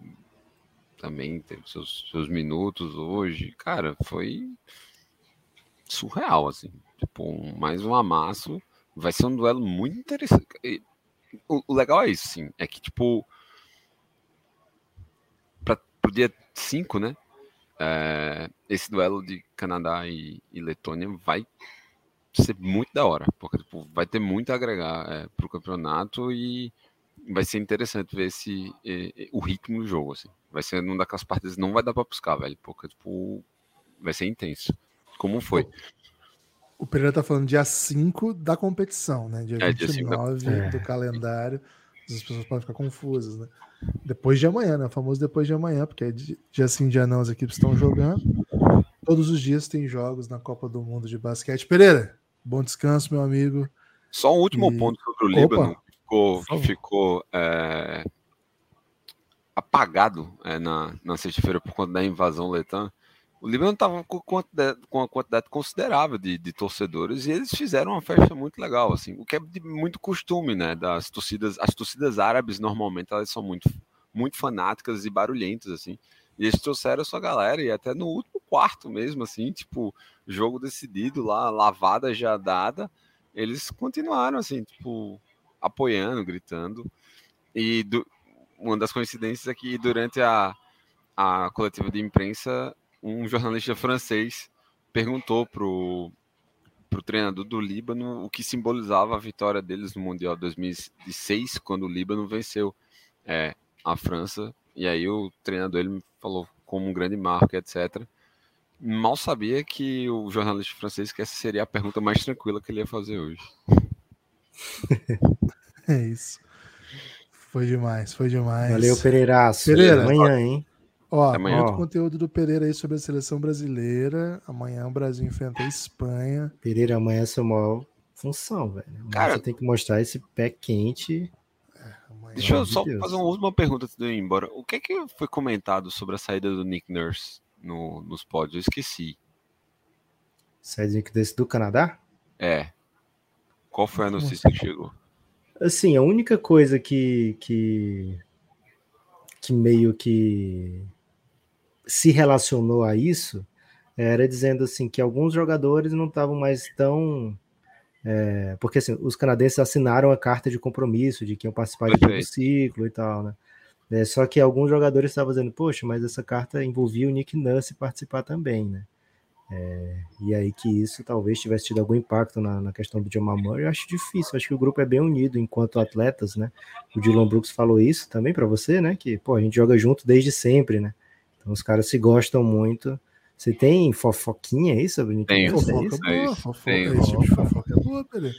É, o que eu fiquei sabendo aqui é que, na verdade, o que rolou foi que o Seven Sixers pediu para ele rescindir. Rapaz, Qual é, Daryl Moore? Ô, Daryl Moore, você odeia basquete FIBA, cara?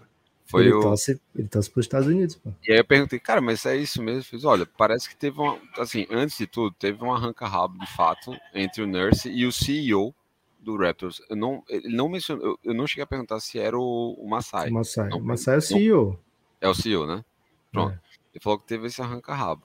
Mas o que chegou neles, o que foi falado assim para eles aqui era que tipo, teve um, o, o Sixers que tipo fez, ó, se você não, se você quer assu- assumir tipo a seleção e etc, você vai ter que pagar a multa X aí para topar essa brincadeira, você quer? E era uma multa no valor alto, ele fez, não, então não vai dar. E aí ele pediu a dispensa da, da seleção. É Às isso. vésperas do Mundial, depois de Às participar da- das últimas preparações todas. Jordi Fernandes, assistente técnico do Mike Brown no Sacramento Kings, entrevistado inclusive para substituir o Nick Nurse no Raptors. Não ganhou o emprego do Raptors na entrevista, mas do Canadá deu bom, né? É. Então, tá fazendo um trabalho de elite até agora, dois jogos, duas vitórias. Vamos ver para onde isso vai. Pereira, bom descanso, precisamos do sono bem quente para amanhã, meu amigo. Lucas Nepopop. Cara, tem, tem música? Pix. Tem Pix. Um tem Pix, pix cavalar, eu vou dizer para você. Eita, rapaz. Vou cavalar. botar aqui um, Vou botar um dance pop, então. Bota um dance pop aí.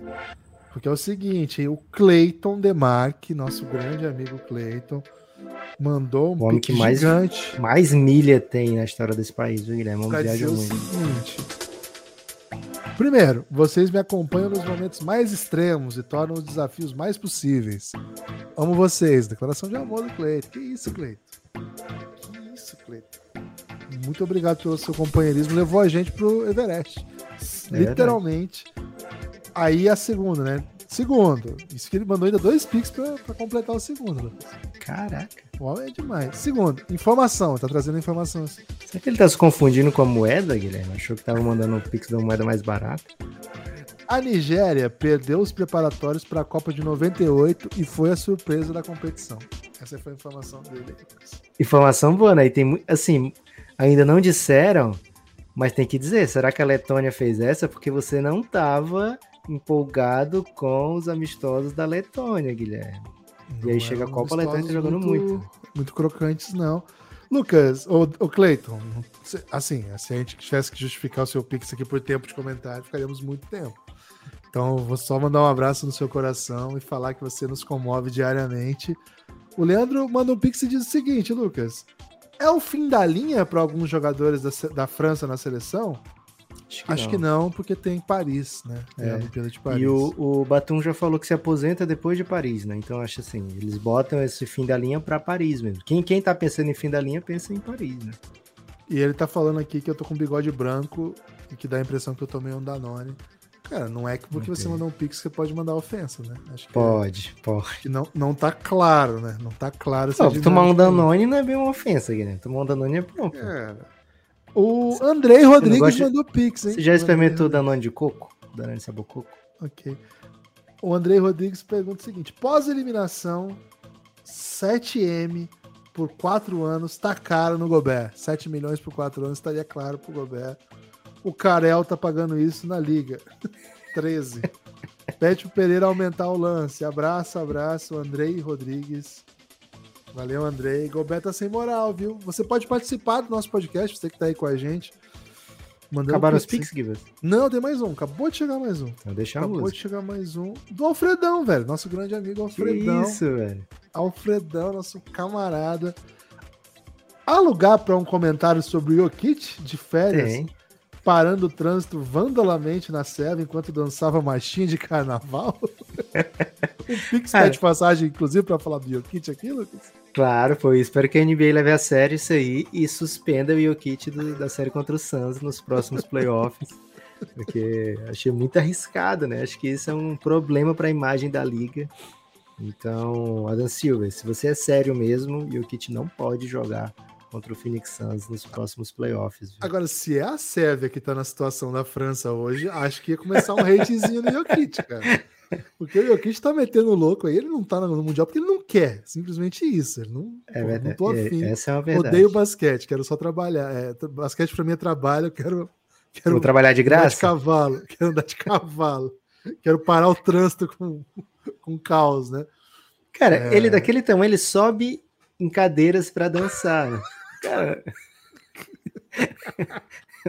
Dá uma segurada, Jokic. Cara, eu tô esperando. Cara, se a Sérvia foi eliminada no, no momento um pouco inoportuno desse Mundial, vai sobrar pro Jokic. Ouve o que eu tô falando, o Sérvia não vai perdoar isso, não. Ah, legal, o país para pra ver o cara tal, mas o troféu tá lá em Denver, né? O troféu é. tá em Denver, quem tá aí na Sérvia é o Jokic mesmo, tudo bem. Acho assim, ó. Se o Alfredão. A Europa. Eu conheço o Alfredão. Eu conheço como o Alfredão trata jogadores que não vêm pra seleção. Eu conheço. Inclusive os jogadores do time dele. É, do time desse, não, mas ele do dele. Não, do time dele, que não viu para a seleção. Se o Alfredão é sérvio, ele não ia estar tá com esse humor aqui, não. Ok. Ok. É, Gibas, mas ó, seguinte. Fazer um pensamento de longo prazo. Tem mais algum Pix para tocar Não, não. Eu acho que inclusive Poxa. tá acabando a live, porque acabaram os Pix. Ah, isso é triste, hein? Quero Pô, falar de Angola. Jogo. Tem é, Gibas, o... O. Preferência, manda Pix falando de Angola aí, pelo amor de Deus. É, e de Japão, é... pelo amor de Deus. é, Gibas, a Europa ficou sem muito contender agora, né? Assim, tem a Alemanha, que eu acho que é o. Tem a Alemanha. Espanha, pô. Campeã da Europa. Mamãe perde a Espanha. Mas a Espanha perde, então, sabe? A França não tá essas coisas. A Itália, pff, sabe? É... Aí tem Sé, e são duas vagas olímpicas, né? Dá pra, é, via, via mundial para para a Europa. É, então, Sérvia ficando entre os oito tem uma boa chance, sim. A Sérvia está num chaveamento onde ela é a favoritaça entre as quatro, né? Rapidon dá jogo, eu acho, Itália e Porto Rico. É, e aí daí saem dois para as quartas. A Alemanha, pô, ganhou da Austrália. A gente nem falou desse jogo, basicamente, ainda. Né? Que foi, era para ser o grande jogo da primeira fase. É. Vamos para frente, demais, né? Hoje foi demais. Então, mas é isso. Vamos falar então desse jogo da Austrália. Vamos no pique. Vamos no pique. É. Vamos falar rapidinho é... da Angola, né? Angola venceu o Filipinas e uhum. basicamente elimina a Filipinas. O Filipinas tem que meter uma surra histórica na Itália para passar. E também ela já estava eliminada porque ela tomou 15 da Itália, né? Ela precisava ganhar mais de 15 ali para poder ter alguma chance da Filipinas ganhar da Itália e aí criar um tríplice empate, sabe? É, mas não deu e dificilmente passa. Filip... Acho que se a Filipinas ganhar do, do, número que a Angola precisa, quem passa é a Filipinas já, né? Então a Angola basicamente não tem chance. Mas é uma vitória que conta muito para a vaga olímpica da África, né? Então se posiciona bem Angola. É... Filipinas, time da casa muito carismático, belo show da sua torcida. Valeu a pena acordar cedo para ver esse jogo, sabe? Mesmo se não tivesse o da, Rap da Rapidon antes, teria valido a pena para ver o jogo que foi um belo jogo, Filipinas e Angola. Excelente. O grande jogo da primeira metade da manhã, Austrália e é, Alemanha. Alemanha. Cara, esse jogo, cara, já faz tanto tempo, né? Já faz, faz foi ontem. É, o, foi, foi um jogaço, um jogaço. Assustou um pouco o nível, viu, Lucas? Assim, tipo, parecia um basquete meio acima da média já ganhamos da Austrália, Gibbs, fica tranquilo. Ótimo. Não, eu digo assim, foi um basquete jogado num nível que não está sendo jogado essa Copa. Essa Copa está no nível abaixo do que foi jogado esse jogo. Cara, exemplos de equipes que surraram nos primeiros jogos, Sérvia, Brasil, Espanha, Cana Canadá surrou um time bom, então beleza. Mas assim, não entra, não entra muito nessa discussão, porque enfim, né? Não, mas assim, os dois jogando num nível muito alto, né? Duas coisas chamaram atenção: jogadores muito altos. Claro, tira o Pat Mills e o Schroeder, que são os principais criadores e os metedores de bola. Cara, tá? O Schroeder é grande, velho. Não, mas tá, mas aqui os outros é tudo acima de dois metros, né? E o, a Alemanha é. sem o Franz Wagner ainda. Todo mundo muito alto e todo mundo muito móvel. Achei bem impressionante, assim. A, o, o, jogo ficou bem impressionante. Os, os não conhecidos da Austrália jogando muita bola, né? Hoje o Hit, né? O, o Hit com H T, é, Começa TH com R, né? R e TH no final, né? É. Ele, cara, bom jogador, né? Bem atlético, fazendo coisas bem bonitas assim no jogo. Acho que o time da Alemanha, cara, tem muita opção, né? Em todas as posições. A Austrália é um time inteiro de NBA, a ponto de ter jogadores da NBA que mal entram, né? O Dyson Daniels hoje foi DNP, não jogou porque o técnico não quis mesmo. É, acho que o time fica bastante centrado assim nas ações do Josh Giddy e do Patrick Mills para início de, de, de, ação, e tudo bem, né? Faz parte também. Acho que o time, por exemplo, não entendeu muito bem como vai usar o Dante Exxon, que é um dos jogadores que mais evoluiu nos últimos anos aí do basquete FIBA. As passagens dele são muito boas, Lucas, mas depois, quando voltam os principais, ele meio que desaparece, né? Eu acho que. Eu acho que ele é o líder do banco, assim. A gente precisa é... de alguém que faça alguma coisa vindo do banco, porque senão ninguém faz. Porque tem, tem bastante faz... defensor, né, a Austrália. Isso. Muita gente grande, né? E, assim, uh, é um time muito forte, um time muito forte. O jogo foi decidido no final, é, com bastante briga também. Ah, e o caso da Alemanha, eu queria falar do Bongar, né? O que o Bongar tá jogando é bem impressionante, velho. Fiquei bem impressionado com ele hoje. Sem contar os caras que a gente já conhece, né? Daniel Tyson, um defensor NBA de elite, que aqui, claro que vai ser um defensorzaço, né? O Schroeder, cara, eu tô até um pouco perdido nessa, porque assim, o Schroeder não é uma estrela da NBA, o Schroeder, o Schroeder não é o Tony Parker. Cara, mas eu não acho o Schroeder um cara da NBA relevante. Muita gente fala assim: ah, o Schroeder é muito subestimado. Cara, acho que o Schroeder é, é um bom jogador na NBA. Foi, a, foi aposta de muitos times. Em algum lugar não foi tão bem, em outro lugar foi bem. O Lakers chegou a querer dar 20 milhões por ano para ele. Né? É um bom jogador o Schroeder de NBA. Não acho que ele seja assim um cara que ninguém esperava que fosse bom.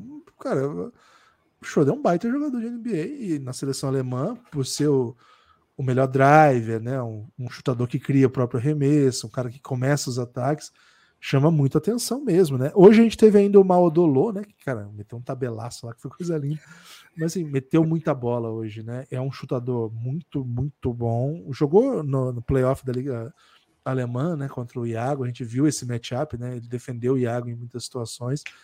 Essa é a família do Iago hoje, tá? Ele pega os caras que jogam no melhor jogo do Mundial e ele bateu o cara, ele venceu o cara num, num contra um, ele foi. O cara foi presa dele, vamos dizer assim. Isso é interessante a gente dizer.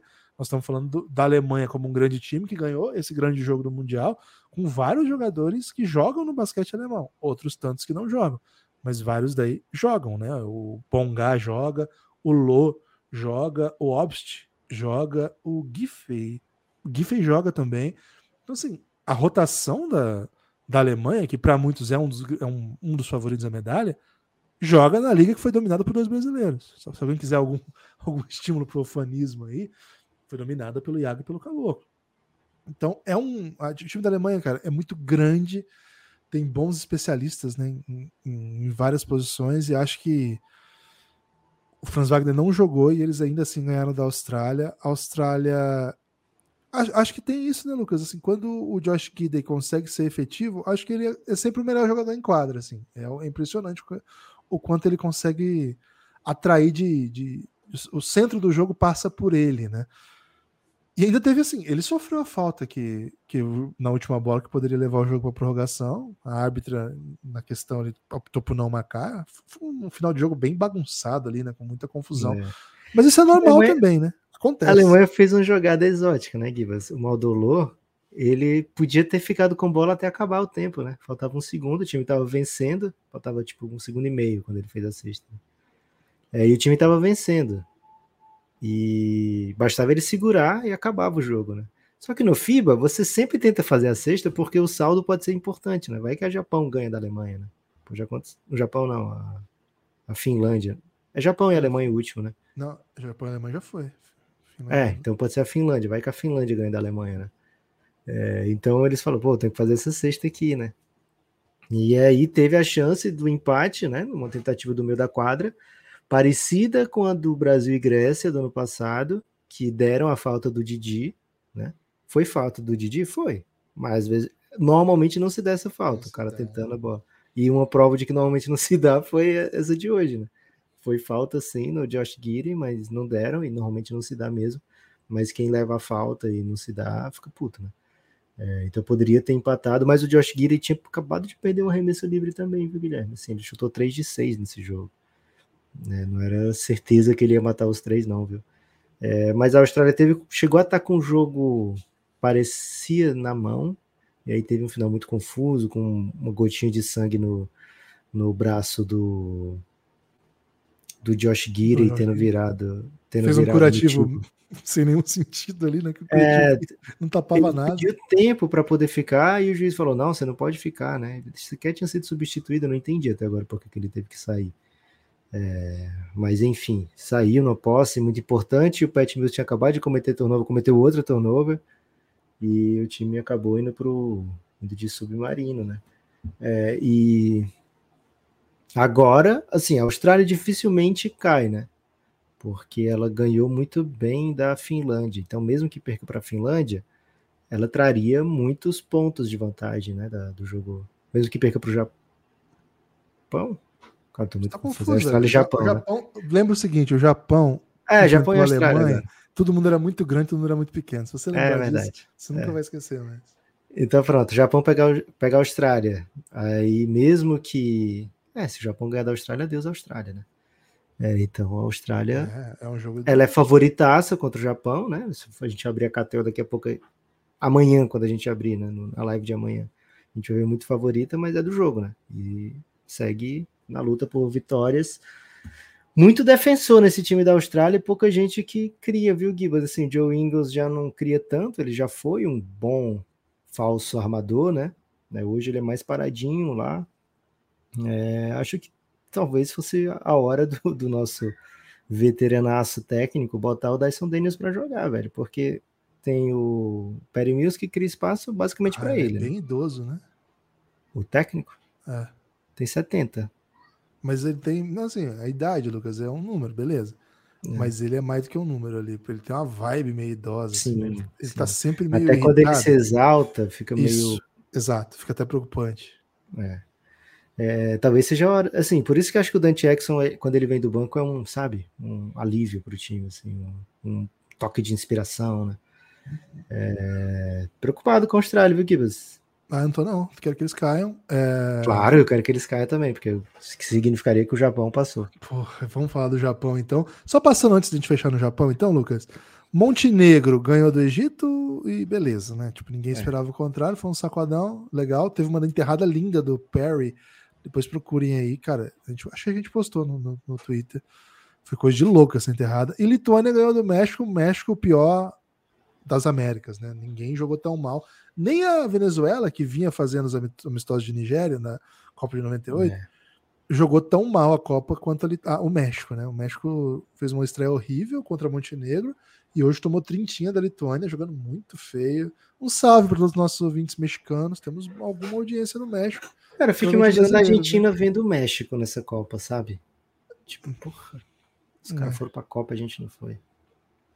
É, mas a Argentina, Lucas, tem o Tia Garcia, que é o técnico da República do E o Duró, né?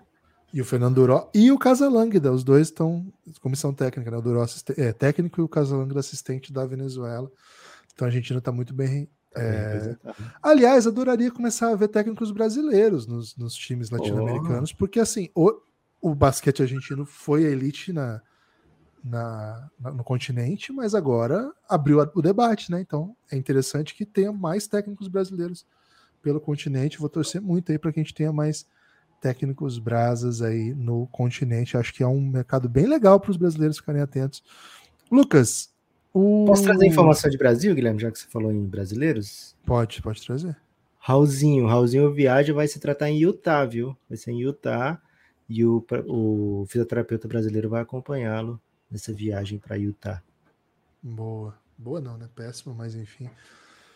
Que tenha a melhor recuperação e que tenha uma volta grandiosa, porque o Raulzinho é gente boa, um grande jogador e é uma história que, que merece. Não merece acabar assim, merece um, um retorno maravilhoso. Lucas, Japão.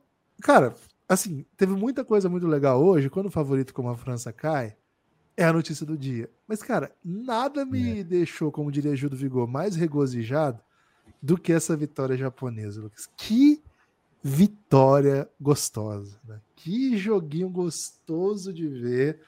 A gente, a gente já tem falado do Japão nos nossos podcasts há algum tempo, com muito respeito pelo sistema de jogo deles. Mais do que respeito, interesse, né? Interesse em ver o que, que eles Sim. vão fazer que, que eles vão bolar, como é que vai ser isso.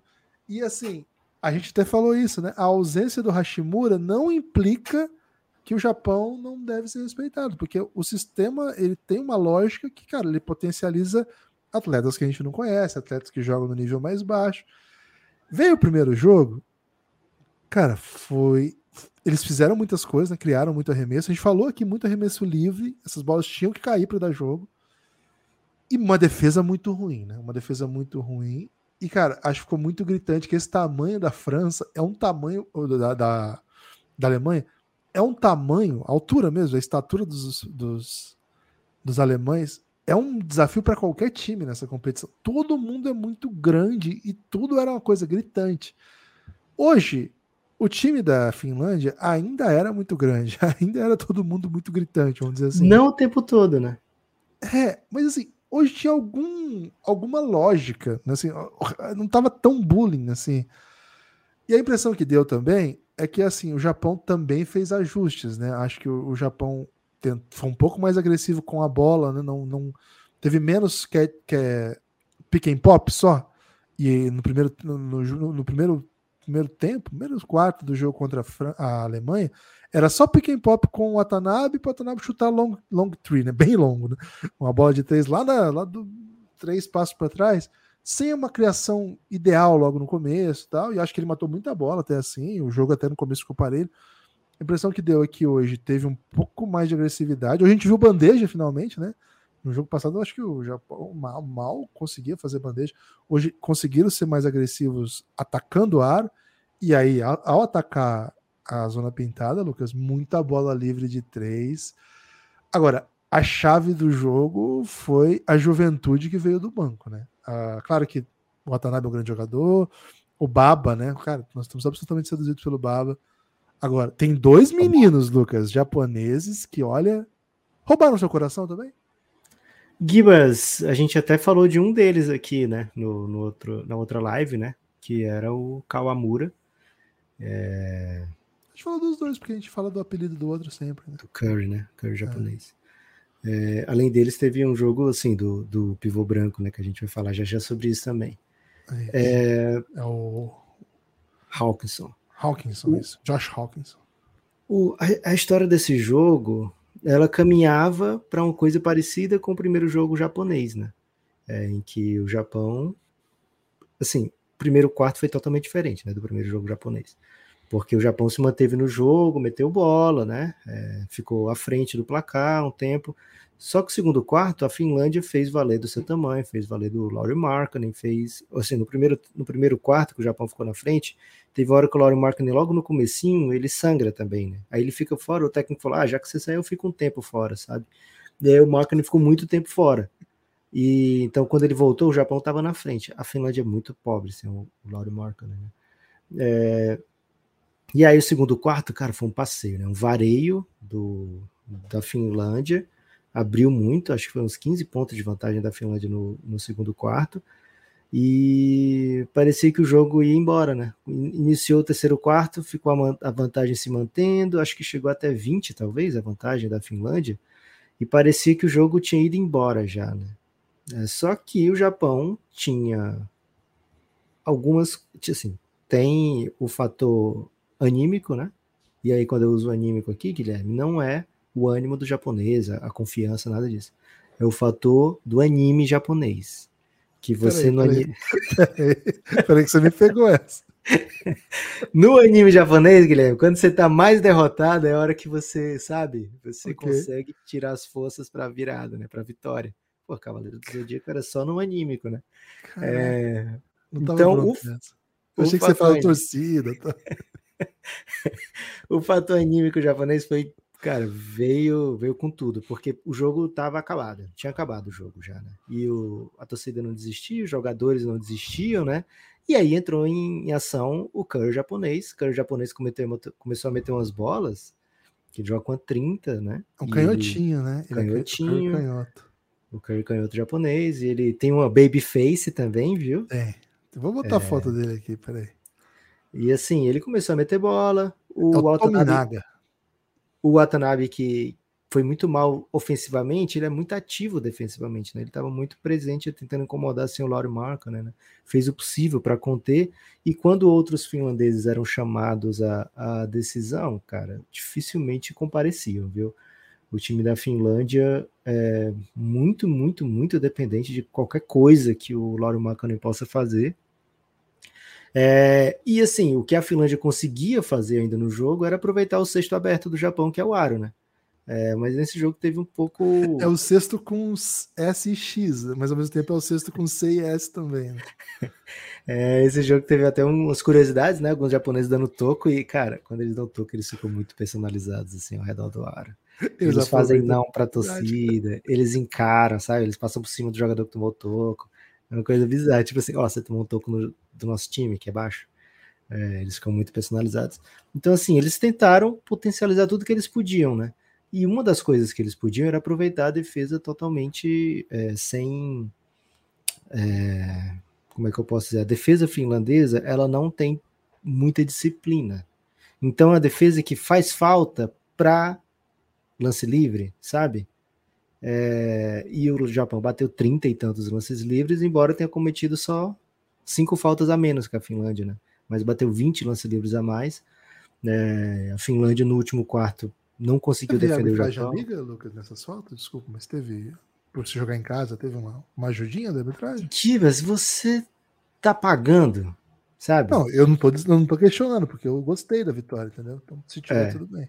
É, é isso que eu vou dizer, se tiver tudo bem. Porque acho até que é esperado, né? A gente falou isso aqui, por é exemplo, no pré-jogo, no preview das Filipinas, né? É, e a Americup, né? A Americup a gente queria arbitragem amiga e não tivemos, né? É, é verdade. É, então, assim, é um, uma equipe japonesa que a gente gosta muito do jeito que joga, a gente gosta muito do jeito que busca os seus arremessos, a gente sabe as limitações que são muitas, né? né? Então, assim, se a bola do, do Kawamura é, não cai, que é o, o, baixinho, né? Aquele que a gente comentou que tem 1,73, é, é esse isso? aqui, ó. É esse aqui. É. Que, segundo a ficha, um, é, o armador é. titular tem 1,70 e ele tem 1,73, né? Eu acho que é, é 1,69 e 1,72, Lucas, para ser mais preciso. Acho que é isso. Ele é, tem 3 centímetros a mais do que o, o idoso, que o, titular. Né? o baixinho idoso. É, e o baixinho idoso, assim, péssima competição dele, né? A bola dele não cai Dizem ele não consegue. Que é uma lenda local, Lucas. Eu, eu, ontem eu fiquei muito incomodado com a atuação dele, fui pesquisar. Ele é considerado uma lenda local. Ok. É, esse aqui, não é ó, lenda mundial. Esse aqui, é. O, o Kawamura agora é lenda mundial, né, Guilherme? Então é vamos, vamos, deixar a localidade de lado. Né? Agora o, o DDI do Kawamura, né, vale mais do que o DDD do Togashi, né? É, então o Kawamura ele dá uma dinâmica diferente, ele matou as bolas que o, o Togashi não estava matando, né? É, então assim entrou e entrou muito bem, ele cria, né? Naquela infiltrando, ele passa por baixo da cesta no movimento do Nash, né? É, e ele consegue opções para ele, para os seus companheiros, assim, ele deu uma dinâmica muito legal para o ataque japonês. Né? Acho que foi um jogo bem atípico e, cara, foi muito emocionante, né? A torcida estava incrédula, a torcida chorando, se abraçando no fim do jogo, os jogadores chorando. Primeira vitória de, do Japão contra um europeu em mundial, acho que talvez até no basquete mesmo. Como um basquete, no basquete. É, e assim, é uma vitória que, para se classificar para o mundial, é junto Oceania e Ásia, né? Disputam a mesma competição. É, e a Ásia Cup conta com a Austrália, por exemplo. Mas na vaga olímpica garantida é uma vaga para a Oceania e uma vaga para a Ásia, né? Então o Japão está concorrendo aqui com Jordânia, Líbano, Filipinas e Irã, né? Okay. E de, assim, é difícil a gente pensar que algum deles vai vencer nessa primeira fase. Lógico, tem o jogo do Irã contra a Costa do Marfim. É, e talvez tenha tido mais algum algum algum tenha mais algum confronto assim. O Egito, né? Não, o Egito é África. O Egito, o Egito é África. É, ele, ele cruza com, com, Tem Filipinas com o americano. e Itália ainda. É, Filipinas e Itália, que é um jogo difícil para Filipinas. Jordânia tem ainda. Acho que Jordânia tem, teoricamente, o, time mais acessível na última. Ainda é não Sudão? jogou, né?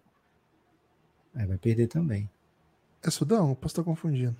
Acho que é mesmo, viu, Gibas? Acho que, cara, acho que só o Japão vai sair vencer. O Irã acho que pode vencer a, a Costa do Marfim.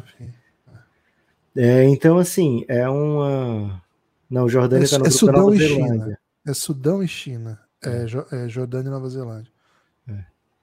Então, assim, o Japão se dá muito bem com essa vitória. É um grupo da morte, a gente falou que, que Japão, num outro grupo, podia fazer uma graça acabou fazendo graça nesse grupo mesmo, né, Gibas? E agora tem um jogo contra a Austrália que, cara, é do jogo. Acho que a Austrália vai ser fisicamente muito imponente para o Japão, mas é do jogo, né? Do jogo é jogado. É, e é isso, tem Irã e Costa do Marfim, e aí Líbano pega a França, né? A França perdeu as duas, Guilherme. Sim, Lucas. O cara já é uma já é uma baita notícia, né? De, de qualquer forma, assim, já é uma é uma grande novidade a gente ter isso. Eu ainda não consegui buscar, Lucas, se essa foi a primeira, né? A, a, a primeira vitória no, no Mundial do. De qualquer asiático desde o Yao De um asiático desde a época do Yao Ming porque eu, eu, sei que o Haddad, né, na, no auge ali, 2010, 2014, vencia jogos, mas eu sei que 14 o Irã estava no grupo do Egito. Você diz vitória de, de contra o europeu, ou qualquer vitória. Contra o europeu, isso. Tá. Não, contra, contra, qualquer vitória aí não, porque eles podem até enfrentar-se, né, nas, nos, nos, mas assim, contra o europeu, é, naquele Mundial, só o Irã acho que venceu e venceu o Egito. Então, não. E aí, na época do. O Líbano, acho que ganhou um jogo do Canadá, se eu não me engano, cara. Acho que o Líbano ganhou do Canadá. Mas o Canadá não é europeu, Guido. É, então também, também vale. É... Que fala francês? É, não, eu pensei em adversário grande e acabei, acabei ficando. A Jordânia, eu lembro que não. Então, assim, é, a China ganhou um jogo também, mas acho que foi Porto Rico, acho que não foi europeu, não. Enfim, então acho que sim, não consegui a tempo, porque teve um monte de jogo hoje, depois eu vou tentar pesquisar isso. E mas acho que desde a, a ganhar em mundial de europeu? Porque eu... Ah, mas aí eu acho que sim, porque a China era bem brava com o Min, né? Então acho difícil que não ter. Procurei essa estatística aí nos veículos internacionais, não não tinha, né? Então, e assim, acho que isso mostra um pouco também como que, de novo, né, a, a mídia europeia que tem feito cobertura do Mundial, eles de fato, eles não, não cogitaram a chance do Japão ser competitivo e colocaram a, a seleção da Finlândia como uma seleção fantástica porque tinha o Lauri Markkanen, né? A gente falou sobre isso aqui. Aliás, Lucas, queria que você comentasse o look aí da comissão técnica finlandesa, tá na tela. Média. Não gostou, não? Acho muito agro, sabe? Ah, vou visitar minha, vou visitar a minha propriedade. Aqui, ó, tô aqui tá mostrando. Acho que você não tá familiarizado com agro, não, viu, Lucas? Acho, acho que isso aqui. Acho que isso aqui é... Cara, eu acho que parece assim. Cara, acho que parece, lembra muito, Gibas. Cara, eu não sei qual contato que você tem com os agros, mas eu tenho muito. Vou visitar minha propriedade, cara, você acha que não tá? Nunca vi um agro indo visitar sua propriedade assim, Lucas. Desculpa. Isso aqui me parece Essa mais... calça jeans ou calça social? Calça social, pô. Cintinho, sapato, aqui, ó, todos iguais, tá vendo? Aí tem um, um paletózinho ali, ó. Ok. É. Sei que tipo de agro você tem contato, viu, Lucas? Pode ser um agro finlandês, né? Givas, eu não sou latifundiário como você. você não... Desculpa, não venho de família de latifundiários como você. Então não vou aqui. você fica é... falando que eu tenho família de latifundiário, não vai ficar nenhum pix lá. Aliás, não chegou mais Pix, hein, Lucas? Opa, chegou sim. Toca a música. Aê, aí sim, hein? Ó, Gibas, em 2002 a China não ganhou de nenhum europeu. Vou já olhar 2006. Enquanto Boa. isso, vou botar Ó, a música pra tocar. Bota a música pro André, hein? André, André, Gustavo. Cara, o André Gustavo pedindo pra gente falar do Japão, velho. Vou botar uma foto do Japão aqui pra agradecer o André Felipe. Aproveita e fala aí. Você falou que tinha coisa pra falar do Hawkinson, Lucas, o pivô Hawkinson fez o, acho que é o jogo com maior eficiência da liga até agora, ou da, do torneio até agora. Eficiência de 44, foram 28 pontos. Deixa eu pegar aqui os números dele. 19, 19 rebotes, velho. É, 28 pontos, 19 rebotes e sofreu um monte de falta, né? Bateu 15 lances livres, acertou 14. É, eu queria falar que é o seguinte: normalmente a gente vê o americano é, naturalizado sendo um baixinho armador, né? Porque é muitas vezes o, o mais fácil, que tem uma quantidade bem boa, né? Assim, que, que tem mudar fora é baixinho macetante, né? No mundo FIBA. Americano armador que cria muita vantagem, né? É... E se vê muito pouco naturalizado pivô branco com cara de pivô branco, né? É... Normalmente pivô branco grande, assim, você acha na sua própria seleção, né? É, e o Japão naturalizou o Hawkinson. Ele me irritou em muitas das vezes que eu já vi jogar, mas hoje, pô, foi seriamente um dos, dos grandes motivos dessa vitória. É, acho até. A Finlândia tem algum naturalizado, Gibbs? Porque, porra, faria diferença nesse time, naturalizado. Tem, tem. Não sei se está. É, não lembro agora se estava hoje. Acho que tem um. Tem um Naturalizaram errado, viu? Porque faltou uma ajudinha pro, pro Laurie Marca, né? Mas o Japão naturalizando diferente porque é uma característica física da seleção japonesa, né? A seleção é mais baixa, né? Precisa de homens grandes e o Hawkinson faz muito bem esse papel de fazer a bola rodar, né? Ele não chuta de fora, mas ele faz a ele não, ele não vai pegar a bola e bater para dentro e, sabe, joguinho de costa para fazer cesta, né? Ele vai deixar o jogo fluir, pegou muito, muito rebote, defensivamente principalmente, mas ofensivamente apareceu bem tomou muito tapa, conseguiu se impor ofensivamente, cavou as faltas que o Japão precisava e, cara, converteu, né? Converteu muito lance livre, 14 lances livres acertados.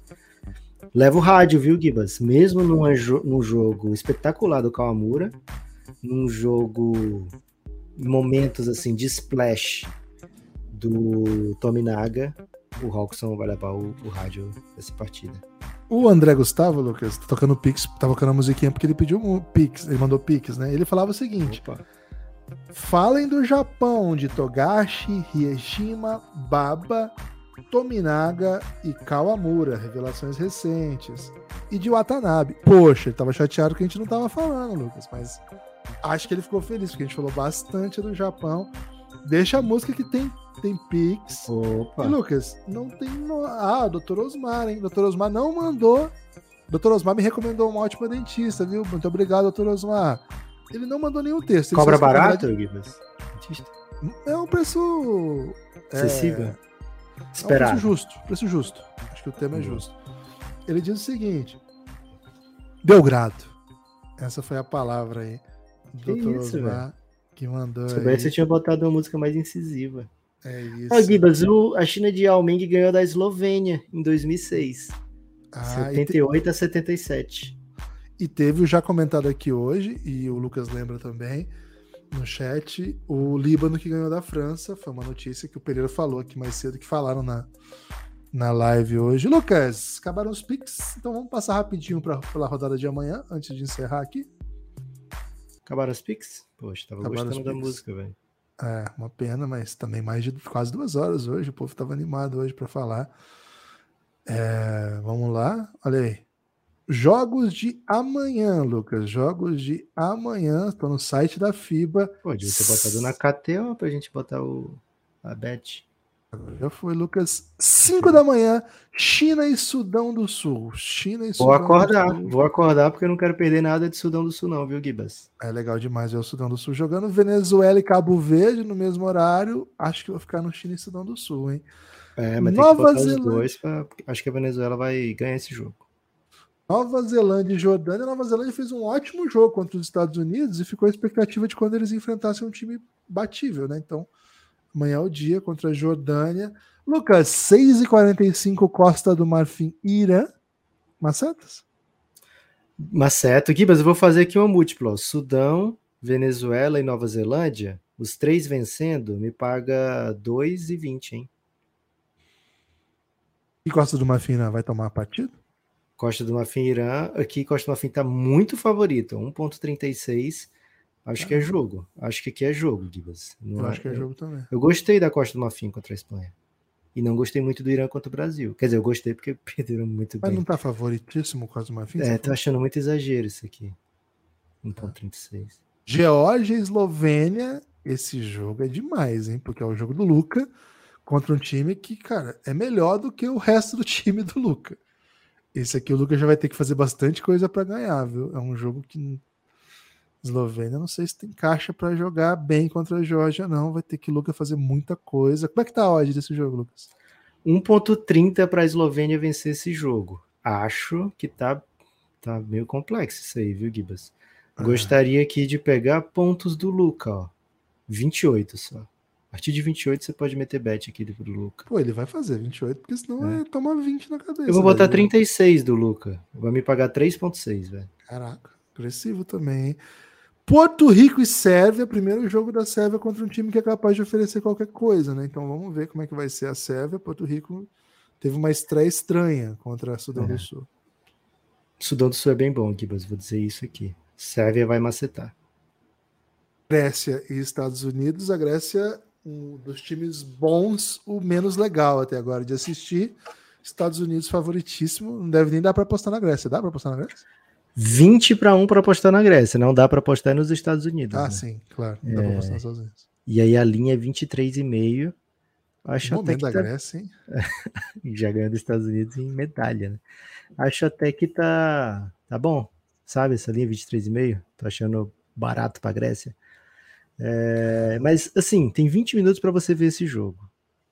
Tem até um pouco mais. Por quê? Porque às 10 começa a transmissão de Brasil e Espanha. E é a transmissão do Café Belgrado lá no canal do DPC, né? No YouTube, ou aqui no YouTube, se você estiver no YouTube. No canal do 2% TV, vai ter Rômulo Mendonça narrando, vai ter Café Belgrado comentando, e o DPC vai ser o anfitrião com todo o carisma, né? E, e também fazendo belíssimos comentários, não tenho dúvida. É, vai ser um momento muito especial para a gente, né? Fazer junto com esses amigos essa cobertura. Não vai ter imagem do jogo, vai ter imagem nossa, né? Especialmente do Romo e do DPC que vão estar no estúdio. A gente vai estar tipo essa imagem que vocês já conhecem aqui mesmo. é, e acho que vai ser uma experiência muito, muito legal, pelo menos para o Café Belgrado, e espero também para que quem curte, né? Quem está aqui na live, por exemplo, acho que vai gostar de acompanhar o jogo com a gente. Se você tem a opção, por exemplo, de dar um pause no Star Plus e sincronizar com a narração do Romulo, cara, acho que vai ficar o melhor dos mundos, né? Fica essa sugestão aí para você. Mais do que sugestão, intimação, viu, Gibas?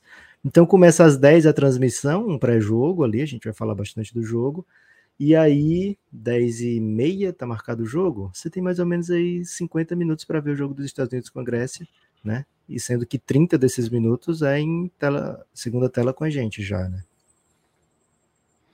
É isso. Amigos. Eu tô triste é aí na foto porque eu já imaginei que é, o Brasil ia ter complicações até chegar no jogo, mas imaginei que ia ser tão séria, né? é isso, tá todo mundo um pouco perplexo nessa foto. É, é uma. Porque, Brasil enfim, pagando é um 5 para 1 agora, hein? Melhorou a odd do Brasil. Dá para ganhar mais dinheiro ainda. Pô, os caras estão. É, os caras viram a entrevista do Marcelinho Etas, né? Pro, pro Pereira. Entrevista bem complexa. Quem vê tá nas redes sociais aí. Seguinte, hein? Espalhem por aí que vai rolar essa transmissão amanhã. Muito obrigado por quem ficou até agora. Se puder dar um likezinho aí no, no YouTube, se puder deixar um comentário qualquer, e pode ser assim, comentário qualquer, que a gente vai ficar muito feliz. Comenta e, qualquer, gente. E isso, cara, se você não segue ainda, dá essa moral, porque nós estamos com. Nós começamos essa cobertura com 6.420 seguidores. E agora, depois de uma extensa cobertura, a maior cobertura do, de um veículo brasileiro na Copa do Mundo de Basquete, nós estamos com 6.480, né? Ganhamos ah, 40, 40 seguidores. 40, né? 20. Enfim. 20, né? É, então tá certo. Valeu! Muito obrigado para quem tá com a gente, viu? Muito obrigado para quem colou, quem mandou pix, quem compartilhou. Amanhã de chegou novo, um pix aí, Guidas. Olhei, acabei de olhar. É, não chegou, não, infelizmente. Ó, amanhã, depois da live lá do DPC, tem live aqui do. Essa live tradicional nossa, né? É. Lá não é live, lá é transmissão. Lá é transmissão, aí a gente fica para comentar o jogo, comenta o jogo, faz o pós-jogo de lá, e aí vem para cá para resumir a rodada, falar de tudo que aconteceu no dia, como já é tradição, claro, falar repercutir muito o Brasil, falar com o Pereira direto de Jacarta e muitas outras coisas. Valeu? Espalhe por aí que você ouve Café Belgrado. Lucas, carinho de jovem.